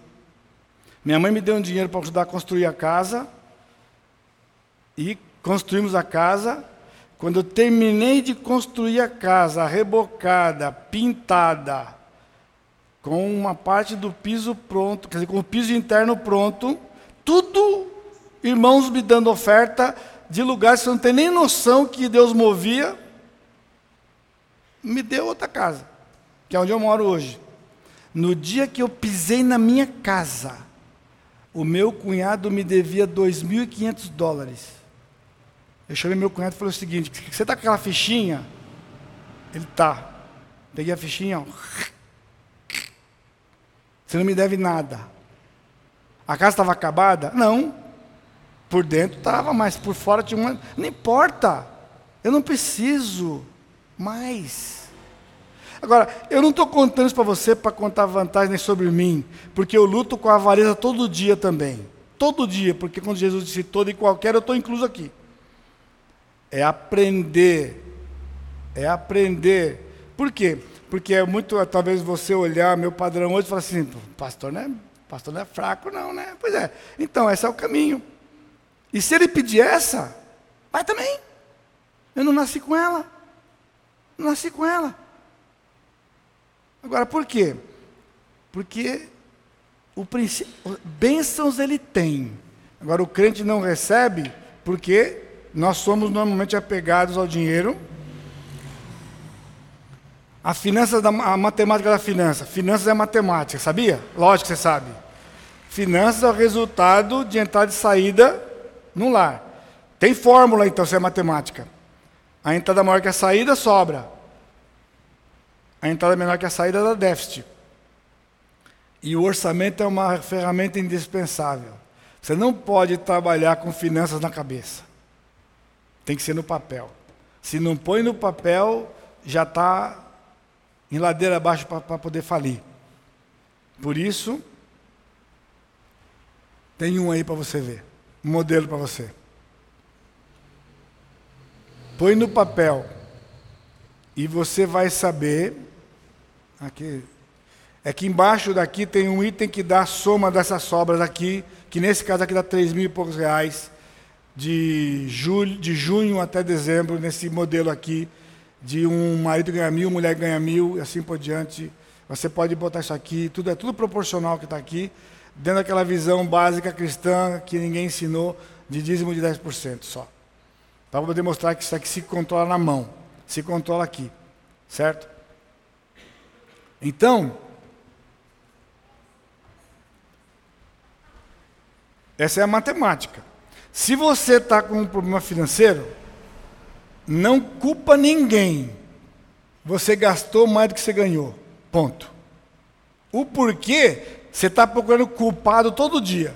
E o culpado é você. Aliás, eu vou dar uma dica para você. Sempre que você quiser procurar culpado sobre qualquer coisa na sua vida, o culpado está no banheiro. Não perde tempo, irmão. Se você for procurar culpado em qualquer área da sua vida, já estou cantando a bola para você. Eu não sei quantos cômodos tem sua casa, mas eu sei que tem banheiro. E o culpado está lá no banheiro. Entra no banheiro, sabe aquela pia onde você lava as mãos e escova o seu dentinho? Tem o que em cima? Um espelho olha para ele e fala: Você é o culpado. Porque ele é o culpado. Não falha. Se você procurar outro além desse, você nunca vai achar. Vai continuar procurando até hoje. Porque não tem. Você ganha. Se você gastar mais do que você ganha, você vai ficar vermelho. Isso aqui não tem mágica. Isso aqui é matemática. Então, isso aqui, é, isso aqui é o princípio matemático da coisa. Agora tem a parte espiritual. O princípio do contentamento. Finança complicada é resultado de descontentamento. O apóstolo Paulo, em Filipenses capítulo 4, disse: Aprendi a viver contente em qualquer circunstância. Esse versículo aqui é financeiro, porque todo o princípio de Filipenses é em cima de finanças. Porque o apóstolo Paulo ganhou uma oferta de uma igreja pobre, e eu ficaria aqui parte da noite falando para você os detalhes desse, desse episódio da vida de Paulo que ele repete em 2 Coríntios, as igrejas evangélicas na década de 80 para 90, na hora do ofertório, usavam 2 Coríntios 9, 7. Cada um contribua segundo o propósito do coração, não com tristeza ou por necessidade, porque Deus ama quem dá com alegria. Ou então Malaquias 3,10, Trazei todos os dízimos à casa do tesouro, para que haja mantimento na minha casa, e provai-me nisso, diz o Senhor dos Exércitos, eu não vos abrir a janela do céu e derramar sobre vós bênção, que, deve, que dela venha a maior abastança. É legal, é bonito isso aqui. Ah, vamos viver isso aqui. Vamos viver. Quando os soldados romanos procuraram João Batista, eles falaram: tem uma palavra para nós? Ele diz: A ninguém deis denúncia falsa, e contentai-vos com o vosso soldo. Ou seja, desde aquela época, soldado já ganhava pouco. Soldado ganhava pouco e continua até hoje. Por isso esse monte de problema que existe aí, porque tem que fazer bico, tem que fazer o quê, e suborno tal, porque ele diz, contentai-vos com o vosso soldo. Esse é um grande e profundo princípio financeiro. Se você hoje está vermelho, o pecado está aqui. Você não tem sido contente com o que Deus tem te dado. Cada vez que você fizer um crediário, você está dizendo: o Senhor não me deu, o Senhor não me ama, o mundo me ama mais, porque o mundo parcela para mim. Eu posso pagar em 24 vezes. É isso que está acontecendo, sabia? Isso é grave. Isso é grave. Por quê? Se você tem uma necessidade e você não tem o dinheiro, com tudo que nós ouvimos, o que significa? Deus não deu. Ou deu e você gastou com outra coisa. Aí a necessidade chega, pressionado pela necessidade, você recorre ao crediário. Então você conta com o dinheiro que vai receber ainda. Isso é grave, isso é vício. Isso aqui, sabe o que é? Isso aqui é, é, é vício que causa dependência. Estilo de vida. Tem gente que tem o estilo de vida de comprar parcelado de comprar prazo. Esse é estilo de vida. Alguns querem me convencer que isso aqui é saber trabalhar com dinheiro. Pessoal, isso aqui é sério. Sabe por quê? Porque se Deus me deu o que deu, Ele sabe porque para o básico tem que dar. Agora uma palavra para os jovens aqui. Tem jovem, tem solteiro aqui, né? Quem é solteiro aqui? Solteiro. Muito bem. Eu teria uma palavra para vocês de umas três horas mais ou menos, mas não vai dar tempo. É o seguinte: você não quer estudar, significa que você não quer casar. Mas o jovem quer casar e não quer estudar. E aí então, ele já fica naquela. Arruma moça. Tem moça solteira aqui? Vocês estão perdidos, porque não tem nenhuma aqui. Só tem os seis aqui sobrando. Não dá nem para poder fazer uma jogadinha aqui, né? Mas olha só, o camarada faz o seguinte: eu vou trabalhar, eu ganho um salário mínimo. Aí chega para a moça e fala o seguinte: se você trabalhar e ganhar X, nós junta porque nós se amamos e nós casa. E pior, a moça aceita essa proposta indecente. Porque Deus deu a tarefa de sustentar a casa para o marido. Só que quando ele é adolescente, jovem, não quer estudar, que ele não está pensando que na hora de casar ele vai ter problema, porque ele não vai ter um salário adequado numa sociedade competitiva como nós temos, porque Deus abençoa, mas Deus fala sobre prudência, Deus fala sobre bom senso. Estuda. Estuda. Falta de emprego não é um problema para Deus. Busca o reino em primeiro lugar e as demais coisas ele vai acrescentar. Mas se você não estudar, ele não vai fazer milagre só porque você quer, não. Vai ganhar proporcional ao que você não estudou. E não vai conseguir sustentar sua casa. Simples como isso. Pais, ajudem seus filhos a entenderem isto de que eles precisam estudar para então ter um casamento. Agora, não estou falando de riqueza pessoal. Lá nos primórdios, quando eu falei sobre isso de finanças, eu falei que na minha casa, eu tenho duas filhas. O caboclo, para poder entrar na minha casa e pedir a mão da minha filha em casamento, tinha que entrar balançando o orelite. Eu acabei de fazer a palestra da, da, na escola dominical, mas não deu cinco minutos, já estava correndo na igreja que eu tinha dito que minhas filhas só iam casar com rico. Vocês escutaram essa palavra aqui? Só porque eu falei que tem que balançar o lerite? Eu não desconto que tinha que estar no lerite. O que eu quero dizer, primeiro, não pode ser desempregado. Porque desempregado não tem o lerite. Tem que ser empregado. E ele tinha que ter o mínimo digno, mínimo digno para sustentar minha filha. Mínimo digno. E eu ensinei minhas filhas: se um camarada vier fazer uma proposta para você para compor salário, fala para ele assim: não, não, não existe compor salário. Por quê? Porque quando for ter filhos, você vai ter dupla jornada e ele vai ficar assim, só com o pé em cima da bancada: cadê a janta, mulher? Cadê a janta, mulher? Ela trabalha o dia inteiro que nem ele, e à noite ele fica lá com o pé para cima, cobrando janta dela. Ele não entende que se ela trabalhou o dia inteiro para ajudar em casa, ele que vai para a cozinha lavar louça, vai lavar banheiro, vai limpar a casa junto com ela. Mas os homens não querem, eles querem a compor a renda, mas ele não quer compor o trabalho dela. A mulher tem dupla jornada. E o casamento acaba, dá divórcio, todo dia, toda hora, em todo lugar. Tudo por causa de finanças. A questão é ser contente. Se nós somos contentes com o que Ele deu, Ele vai multiplicar. O Senhor vai multiplicar. Nunca vai faltar. Por isso, cuidado com aquela coisa de oferta. Eu não vou no Carrefour. Eu não entro naquele lugar. Se você entra, parabéns para você. Eu não entro. Porque aquele lugar é uma armadilha. É uma armadilha.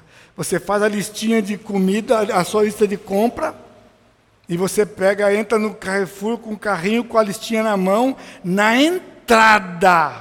Se aqui é igual São José, tá cheio de promoção. E ali você se quebra.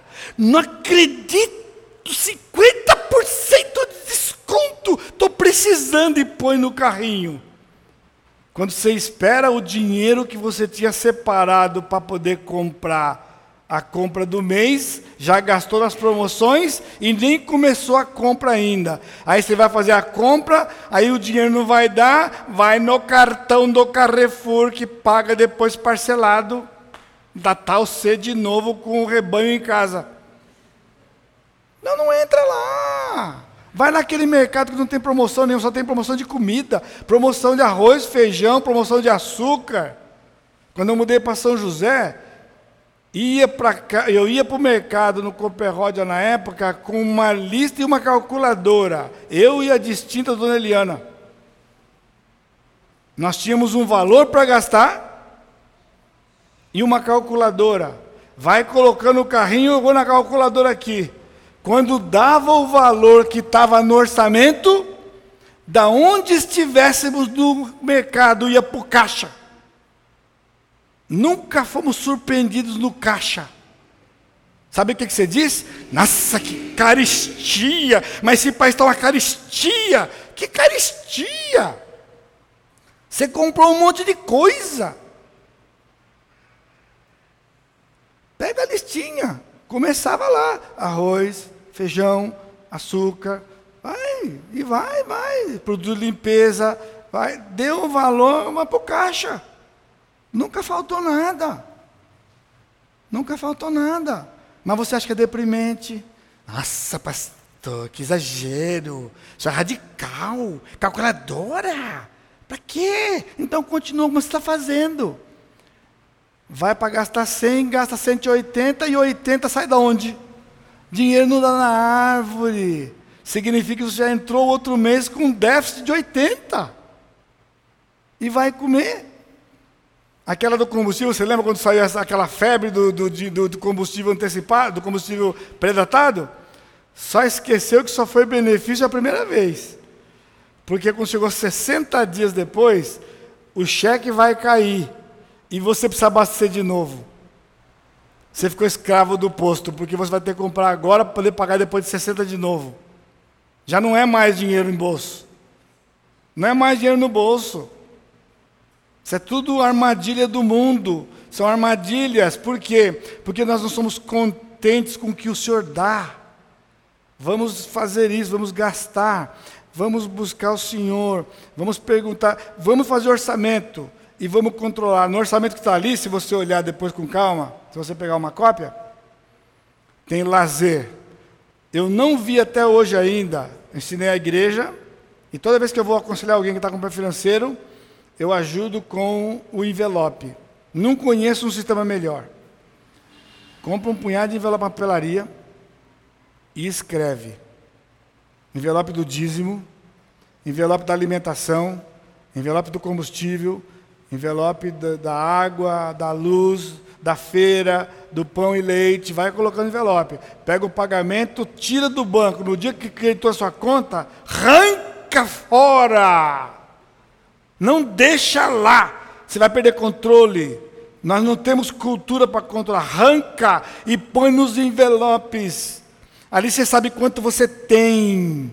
E vai dar até o dia do pagamento de novo. E vai gastando. Vai controlando. Na primeira quinzena, segura um pouco para soltar na segunda quinzena para qualquer imprevisto. Ao chegar no final do mês, você vai descobrir a bênção de Deus, porque haverá dinheiro em alguns envelopes, que você vai pegar e colocar no envelope da sobra. Envelope do lazer. Sabe o que mata? O que mata não é, não são grandes dívidas que você faz.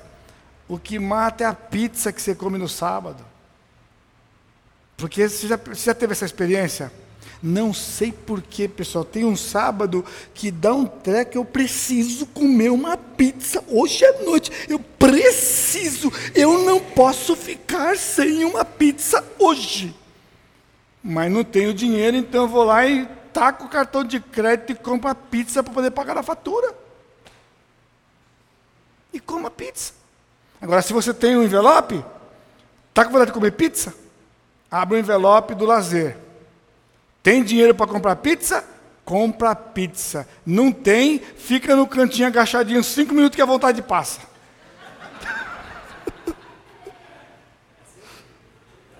Vai. Passa, depois você levanta e você esquece. Aí programa. Você vai ver a bênção que é você querer estar tá lá no envelope o dinheiro, você vai e fala, eu quero a pizza, paga a pizza, come, ela tem um sabor diferente, ela é mais gostosa. A pizza paga à vista é mais gostosa do que aquela paga prazo.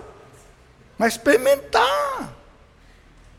Vai guardar, ou seja, você não vai ser privado de nada, Deus ama você. A Bíblia diz que Ele nos dá muito mais do que a gente pensa ou pede, está escrito lá, mas não controla para ver o que acontece. Talvez você já está experimentando. Então, para encerrar, já passou três, dois minutos, para encerrar. Tinha um bocado ali, mas fica por aqui. Ó. Se você está passando um momento de finança complicada, se você tem dívida, eu vou dar para você agora o caminho das pedras, para andar no mar. Lembra aquele cântico? Ou o Senhor abre o mar, ou você anda sobre as águas. É assim que acontece. Porque Ele é o Deus do milagre, de verdade. Mas tem uma porta de entrada.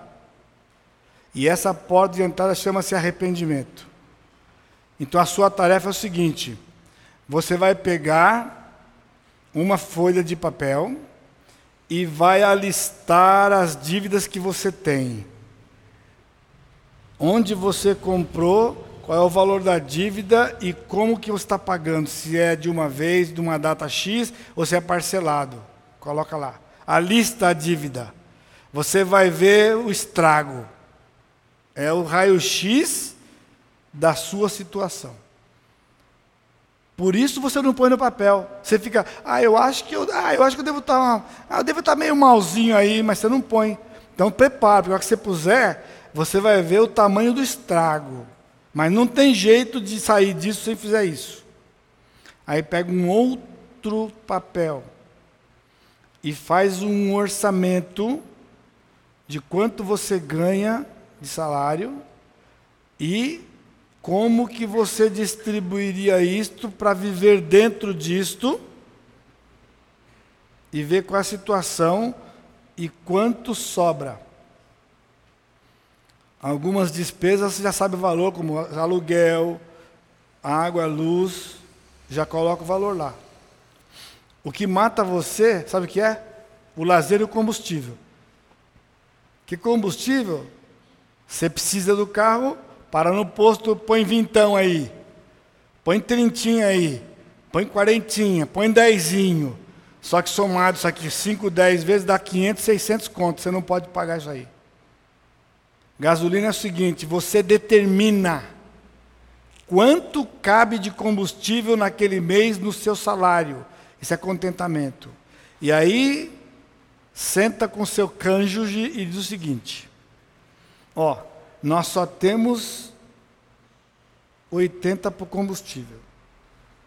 Então 80 dá para ir nos cultos, ir no hospital se precisar, ir no mercado fazer compra. Porque isso vai dar. Você vai experimentar isso. Ou então vende o carro. Porque você percebeu? Ir para a igreja, ir para o hospital e fazer compra, isso é básico. Deus vai dar. Deus vai dar. Se ele não der, então ele está dizendo: você não pode ter carro. Então algum irmão vai ter que levar você para fazer compra, vai ter que levar você no hospital e vai ter que dar carona para você vir para a igreja. Essa é uma comunidade. Se você for uma comunidade, você vai ter, neste momento que você precisa sanear, se você não tiver humildade, não sai também do buraco. Porque sem humildade não sai do buraco. Então, feito isto, a lista das dívidas e o seu orçamento parte para a confissão. Senhor, este é o retrato do meu pecado. Me perdoa por não estar administrando bem, me perdoa por não ter sido contente com o que o Senhor me deu, porque eu gastei mais do que o Senhor me deu. A prova é esta lista de dívida aqui. E agora me dá condições de quitar, porque o texto diz: a ninguém devais coisa alguma no ser o amor. E você deve mais do que o amor, você deve dinheiro para alguém. E então começa a trabalhar com a sobra que tiver, vai pagando, vai juntando, vai limpando e toma um propósito: não vou fazer nada de dívida para frente. Isso aqui é estilo de vida, para frente. Dívida, está escutando a palavra dívida? Dívida, dívida, dívida. Não vou fazer dívida. Então, uma lista das, das dívidas que você tem, a lista do seu orçamento. Entendeu? E aí você vai fazer um orçamento, na terceira folha, um orçamento para os 12 meses para frente. Porque aí você tem uma fotografia baseada no mês de hoje. Quantos meses você vai precisar para sair desse buraco da primeira página? Com essa fotografia, oração, atitude de administrar corretamente, ser contente e aí você vai desfrutar da bênção do Senhor. Eu nunca aconselhei um casal com finança complicada, no nível que você não tem a menor noção. Que eu não tenha feito raio-x e falado, olha, você vai demorar 15 meses para colocar em ordem. Que ele não tenha colocado em ordem em 8, 10 meses. Nunca fiz alguém diferente que passou, foi para 20, foi para 18. Se obedeceu o princípio, conseguiu sair antes do tempo que foi previsto no papel.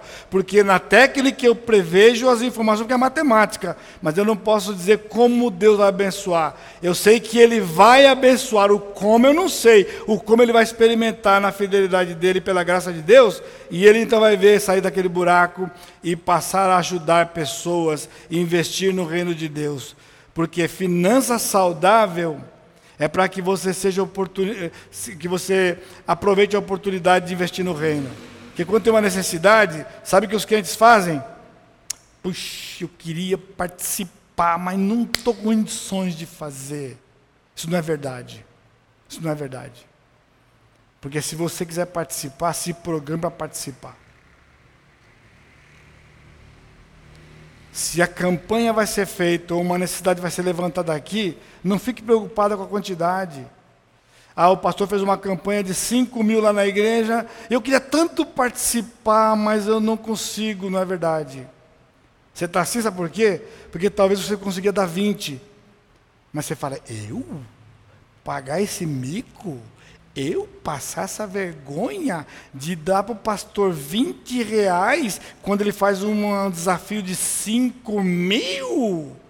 Então você nunca vai ter 30 para dar, nunca vai ter 50 para dar e nunca vai ter mil para dar. Que se você não, tem, não dá 20 que você tem, ele não vai te dar 50, 80, 100, porque ele diz: se você é fiel no pouco, ele dá muito. Se você não é fiel no pouco, ele tira o que você tem. O crente que sofre é o crente que diz que não tem porque ele tem. Ensinei para os meus filhos. Quando eles se casaram e foram ter as suas próprias finanças, eu disse: Nós somos uma família que vivemos sempre juntos, comemos juntos, passeamos juntos. Agora vocês são cabeça de uma casa. Quando eu for sair, eu vou sempre chamar vocês. Primeira regra: vocês têm direito de não ir, porque vocês têm esposa, converse com ela, e se ela tiver outro programa, faça outro programa, não vá. Não vá arrumar confusão em casa. Segundo, nunca deixe de ir por causa de dinheiro, mas seja honesto. Se você pode rachar, eu vou dizer, vai ficar 30 para cada um, você pode? Dá 30. Se você não pode, quanto você pode? Você pode dar 10? Dê 10. Agora, nunca diga para o seu pai que não tem nada se você tem 10. Porque se você tem 10 e falar que não tem nada, você está mentindo. E Deus não vai abençoar você. E se você não tiver nada, você irá do mesmo jeito. Isso é ensinado. É ensinado. E é assim que o crente tem que viver. Dê 10. Não se preocupe, isso é imagem, é de imagem. Dê. Invista no reino. Lembra, não é despesa, é receita. O Senhor pediu porque Ele quer abençoar. Ele quer abençoar. Mas aí encontra um cano entupido que fala: não, não vai dar. Eu queria tanto, não queria nada. Porque se eu quero, eu me programo. Se eu quero participar, eu me programo. Então eu ponho lá, eu oro, faço. Pessoal, eu confessar para vocês tenho dívida com o Senhor. Sabia? Sabe por quê? Porque eu nunca consigo ir na frente dele. Porque ele pede, eu dou e ele devolve mais. Resultado, estou devendo para ele. Aí eu pego, eu tenho outra campanha, eu pego então aquilo que está sobrando, que ele já abençoou, dou mais Aí fala, agora eu quitei, porque agora eu dei, tudo que ele me deu a mal, eu dei. Não dá, um dia, dois, vem mais, tá eu com dívida de novo, outra vez. E fui ajudar uma missionária, um missionário lá no Nordeste. Aí eu abençoei o missionário. E aí quando eu ia sair, a irmã falou, pastor, que Deus abençoe e multiplique. Para, irmã, para, por favor, já estou endividado. Não pede para ele multiplicar, porque eu não quero mais. Ele já deu. Eu estou fazendo isso aqui porque ele já deu. Não pede para ele dar, não, porque já deu. Está aqui, já está dado. Eu tinha feito fazer dois dias. Eu saí da cidade com metade do dinheiro que eu tinha dado no bolso já. Eu já tinha dado porque Deus tinha me dado pois ele me devolveu metade do negócio no dia seguinte, antes de vir embora. Não está parecendo de Macedo? Tem um jeitão, tem um jeitão, tem um jeitão, tem um jeitão. Pessoal, se o cidadão fala da, a, a, parte verdade da Bíblia, eu sou igual a ele. Agora, a parte que ele fala mentira, eu não quero saber. Mas é verdade. Pastor, dois minutinhos. O tempo vai, eu tenho que voltar para São José. É o seguinte. Todo, quantos de vocês aqui conhecem Gênesis, é, João 3,16 de cor? Sem, sem demérito para quem não conhece. João 3,16. Muito bem. Alguns de vocês talvez não sabem pela referência, mas acho que você conhece o versículo. Porque Deus amou o mundo. Quantos conhecem? Porque Deus amou o mundo de tal maneira. Beleza? Muito bem. Se uma pessoa chegar com você com um revólver apontar na sua cabeça e disser para você, nega João 3,16, eu te mato. Você nega ou morre? Nega ou morre? Você morre? Você está entendendo? Você vai negar? Não, você morre, não morre? Beleza. Muito bem.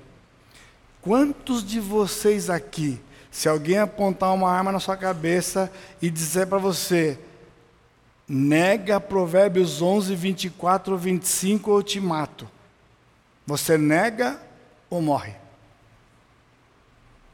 Bom, primeiro que você não sabe que está em, você não sabe que está em Provérbios 11. Viu como é que é? Você nem sabe. Tudo bem, você não é obrigado a saber a Bíblia inteira, né? Não fazer exercício com você a Bíblia inteira. Mas existe uma pergunta legítima para mim, se você puder fazer. Qual seria? A única pergunta legítima quando eu disser para você se você nega Provérbios 11, 24 e 25 ou morre. Qual a única pergunta legítima que você pode fazer para mim? Qual é? Oi?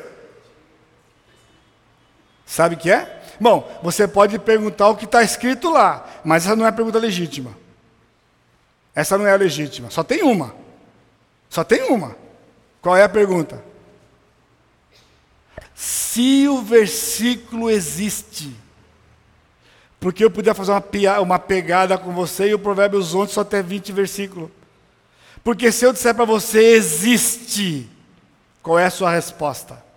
Você tem que saber o que está lá? Esse é o nosso problema. Porque nós morremos por parte da Bíblia, mas não morremos por outra parte. Provérbios 11, 24 e 25 diz o seguinte: Quem dá liberalmente se lhe acrescenta mais e mais. Ao que retém mais do que é justo, ser-lhe-á em pura perda. A alma generosa prosperará, e quem dá a beber será descedentado. Sabe o que significa no meio evangélico? João 3,16 é princípio. Por isso você morre. Provérbios 11, 24, quando você ouviu, é sugestão. Se você não fizer, não acontece nada. E assim nós escolhemos da Bíblia o que vivemos e o que não vivemos. Você está escutando? Quem dá liberalmente se lhe acrescenta mais e mais. Palavra de um Deus que não pode mentir. Nem amém você não está falando mais, está cansado. Está cansado. Ele diz: Quem retém mais do que é justo, ser-lhe-á em pura perda. É que o, é que o crente mais experimenta. E quem dá a beber será descedentado. Um dois versículos se você cumprir, transforma a sua vida. Transforma a sua vida financeira. Isso é prosperidade do ponto de vista de Deus. Dar liberalmente. Jesus disse: mais bem-aventurado coisa é dar do que receber. Você sabe disso, mas praticar é que é outra coisa, né? Não é mais bem-aventurado dar, mas nós queremos receber. Nós queremos que ele dê primeiro, e se sobrar eu dou. Essa é a ideia. Se sobrar eu dou. Sabe quando vai sobrar? Nunca. A menos que você faça do papel e ele interfere e sobra. Porque a hora que você fizer, você já sabe se sobra ou não. Porque você vai limitar o seu gasto em cima do que você ganha. Porque não tem como você falar, pastor, eu pus e não dá. Dá vermelho. Não, então você está gastando mais do que ganha. O senhor não está entendendo, pastor. Se eu mostrar para o senhor, eu posso ficar surpreendido mesmo, porque eu não, não, eu não conheço. 40 anos seguindo o senhor. Eu não conheço.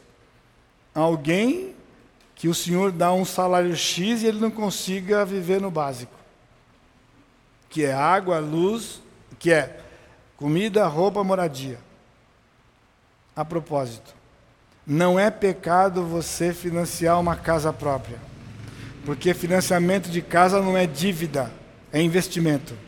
Desde que a prestação você consiga colocar no seu orçamento, porque ele prometeu moradia. Agora você não pode comprar uma casa maior do que você poderia, porque aí é descontentamento. Só tem esse princípio. Se você pode pagar 500 de prestação, compre uma casa de 500. Porque ele vai te dar o dinheiro, a moradia, ele prometeu, porque você vai pagar ou, ou 500 de uma casa própria ou 500 de aluguel, você vai ter que morar. Então, pagar a prestação é mais sábio do dinheiro do que pagar aluguel, que não volta. O outro é investimento, é um bem, que mais para frente você pode vender, comprar um outro melhor, e você, ao longo de uma vida, você pode ter uma moradia mais confortável, e não é pecado. Agora, o problema é ser apegado a isso. Se for apegado, ele tira e vai voltar para o aluguel. Então, se você comprou uma casa que você pode, não pode pagar, vai ter que devolver. Essa é a diferença. O sapato comprado, a loja não aceita de volta mais, se você não puder pagar. Fica a dívida. O imóvel, cuidado, carro já foi investimento, carro hoje é bem de consumo. Comprar carro a prazo hoje não é pecado, mas não é sábio. Por quê? Porque se você não puder pagar, vai ficar com dívida, porque você vai devolver e não vai pagar a dívida. Então só pode financiar o valor real do carro. Que essa ideia que você oferece hoje, compra e paga sem, sem entrada, fria. Porque os primeiros dois anos num, num, num financiamento de 60 meses é só juro. Então, se você não puder pagar e você for devolver, você está devendo mais do que você financiou. E não vai conseguir pagar. Por isso, dê uma entrada, financie um valor que, se você por acaso não puder pagar o carro, for vender o carro, o mercado, o valor de mercado é o valor maior do que a dívida que você tem. Nem igual não pode ser. São detalhes aqui técnicos, mas que tem um princípio por, por trás. Qual é? Se você comprar um carro que você não pode pagar, você comprou um carro fora do padrão que Deus te deu. Ou seja, o que você queria não foi o que Ele te deu. Então a grande diferença é isso. Eu quero ter o que Deus me deu. O que Ele me deu vem perfeito, não vem com problemas. O que Ele não deu, o que eu quis, eu vou ter problemas com isso. Então são princípios. E eu espero que esse tempo que a gente ficou aqui, você tenha sido despertado né, para ver eu vou encaminhar para o pastor na segunda-feira ou na terça, no máximo, o arquivo. Aí, se você gostaria de ter o arquivo, se você tem o um computador, então você pede para o pastor, porque aí você pode rever. Tem 30 slides, eu passei apenas alguns, tem 30 slides aqui. O curso completo que eu dou na igreja tem quase 100 slides. Entendeu? Mas eu não posso passar, porque sem explicar me complica porque eu vou fazer mau juízo de mim. Você percebeu? Quantas explicações eu dei? Se eu puser só a letra ali, você fala, pastor é louco. Pastor é maluco. Agora, quando eu explico, não fica. Hum, você, você pode não ter gostado, mas que você entendeu, entendeu. A explicação você entendeu, pode ter pegado para você, mas entendeu. Por isso que esse material eu não posso passar na íntegra, porque aquilo que eu não dei de outros princípios, né? Tem, por exemplo, eu falo sobre o dízimo. O dízimo não é 10%. O dízimo te pergunta para Deus, quanto eu vou dar? É um constrangimento de 10, porque Abraão deu 10. Então Deus nunca vai pedir menos que 10. Mas daí para cima, ele pode pedir, e quanto mais ele pedir, lembra de Provérbios 11? É porque ele quer te dar mais. Ele quer te dar mais. Ele quer te dar mais. Ele quer te dar mais. E eu teria ilustrações para dar para vocês em qualquer um desses princípios, mais de uma, ao longo desses 40 anos, na minha vida pessoal, da minha família, na igreja e de outros lugares que eu já ouvi, tanto no positivo quanto no negativo. Porque eu também, não poucas vezes, muitas vezes, não criei, desobedeci e paguei o preço. E nesses últimos dias eu tenho lutado com isso num outro nível. Num outro nível, tem níveis de luta. Desde a luta básica até lutas mais complexas quando você tem mais maturidade. Portanto, conhecer mais é ser mais cobrado, é ser mais julgado. Porque quando você tem. Você não vai acreditar, mas é melhor viver na escassez do que na abundância. Por isso que Paulo diz que ele aprendeu a ver contente na escassez e na abundância, porque há um segredo aqui. Porque na abundância a gente transgride mais princípios do que na escassez. Na escassez nós dependemos do Senhor. Eu tenho filhos que têm suas dificuldades, ensino os princípios.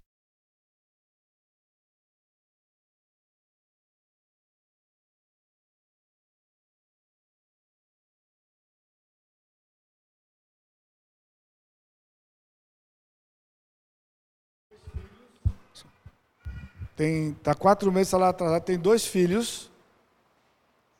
Paga, ele tem uma casa que está alugada pela prestação e ele paga o aluguel. A casa um pouco maior. Só que chega numa situação, quando começou esse processo a atrasar, era muito fácil para mim falar, filho, não se preocupe que eu vou cobrir para você. E quando eu fiz isso, o Senhor disse para mim o seguinte: Você acha que é assim que funciona? Eu dou uma situação para ele, para ele crescer e você vai lá e cobre? Porque você tem o dinheiro? Pois eu vou arrancar o que você tem, para você não ter como acudir seu filho. Aí você vai descobrir que eu sou Deus, eu não divido com ninguém isso. Você tem que perguntar para mim se você pode fazer. Porque se não está dizendo que eu não estou fazendo, você faz melhor que eu. Eu escutei isso. Eu escutei isso. Se você achou que eu fui duro com você, o Senhor é duro com a gente, com amor, porque Ele nos ama. Você está entendendo? Era muito fácil pegar e fazer uma transferência para a conta dele. Ele paga, está resolvido o problema. E quando o chefe dele pagar, você fala, ah, tá, e a lição que ele aprende, como é que fica? Você não esqueceu que quem está atrás do salário dele sou eu, não o chefe dele. Eu estou permitindo que o chefe dele atrase o salário dele. Eu tenho equação para isso aí. Porque Israel recorreu ao Egito quando tinha problema. O Senhor falou: você recorre ao Egito? Eu vou invadir o Egito, eu vou acabar com o Egito, e você não vai ter ninguém para recorrer a não ser a mim. Isso é finanças, num outro nível. Por isso, não é ter para ter, ter para ficar com a vida tranquila, a vida saudável. É ter para poder perguntar para o Senhor, Senhor, o que, que eu faço com esse recurso? Eu posso fazer isso? Eu não posso fazer isso? O Senhor vai me usar ou o Senhor vai fazer outro? Ele tem uma coisa para pagar. O Senhor disse: Você acha que eu não sei? Você sabe mais que eu? Eu sei. E não só sei o que ele tem para pagar, como já sei como ele vai pagar. Você não sabe, mas eu sei. E nós recebemos um zap dessa semana no dia que ele tinha que pagar o aluguel dele. E ele disse para a família: Pessoal, o meu chefe me pagou X. Eu tenho dinheiro para poder pagar o aluguel, o convênio. O senhor disse: Está vendo? Você acha que eu esqueci? Você acha que eu ia deixar passar uma coisa simples dessa? E precisar que você ficasse preocupado na minha frente? Lá vai o palona de novo. Lá vai o palona de novo. Portanto, finanças não tem formatura. Finanças tem viver todo dia e ir crescendo e aprendendo com o Senhor todo dia. Amém? Curva sua cabeça. Nosso Deus amado, te agradecemos pela tua misericórdia. Pai, nos ajuda a entendermos que o Senhor quer nos abençoar. O Senhor tem nos abençoado. O Senhor é fiel. Ajuda-nos, Pai, a sermos fiéis com o Senhor, como o Senhor tem sido fiel para conosco. Nos leva de volta para casa na tua proteção. Pai, continua abençoando o teu povo aqui, o pastor Glauber, sua família. Abençoa, Pai o seu ministério, o testemunho neste lugar. E que a transformação que o Espírito Santo vai operar aqui neste lugar seja exclusivamente para a tua glória e para o engrandecimento do teu reino, no santo nome de Jesus, nosso Salvador. Amém, Senhor.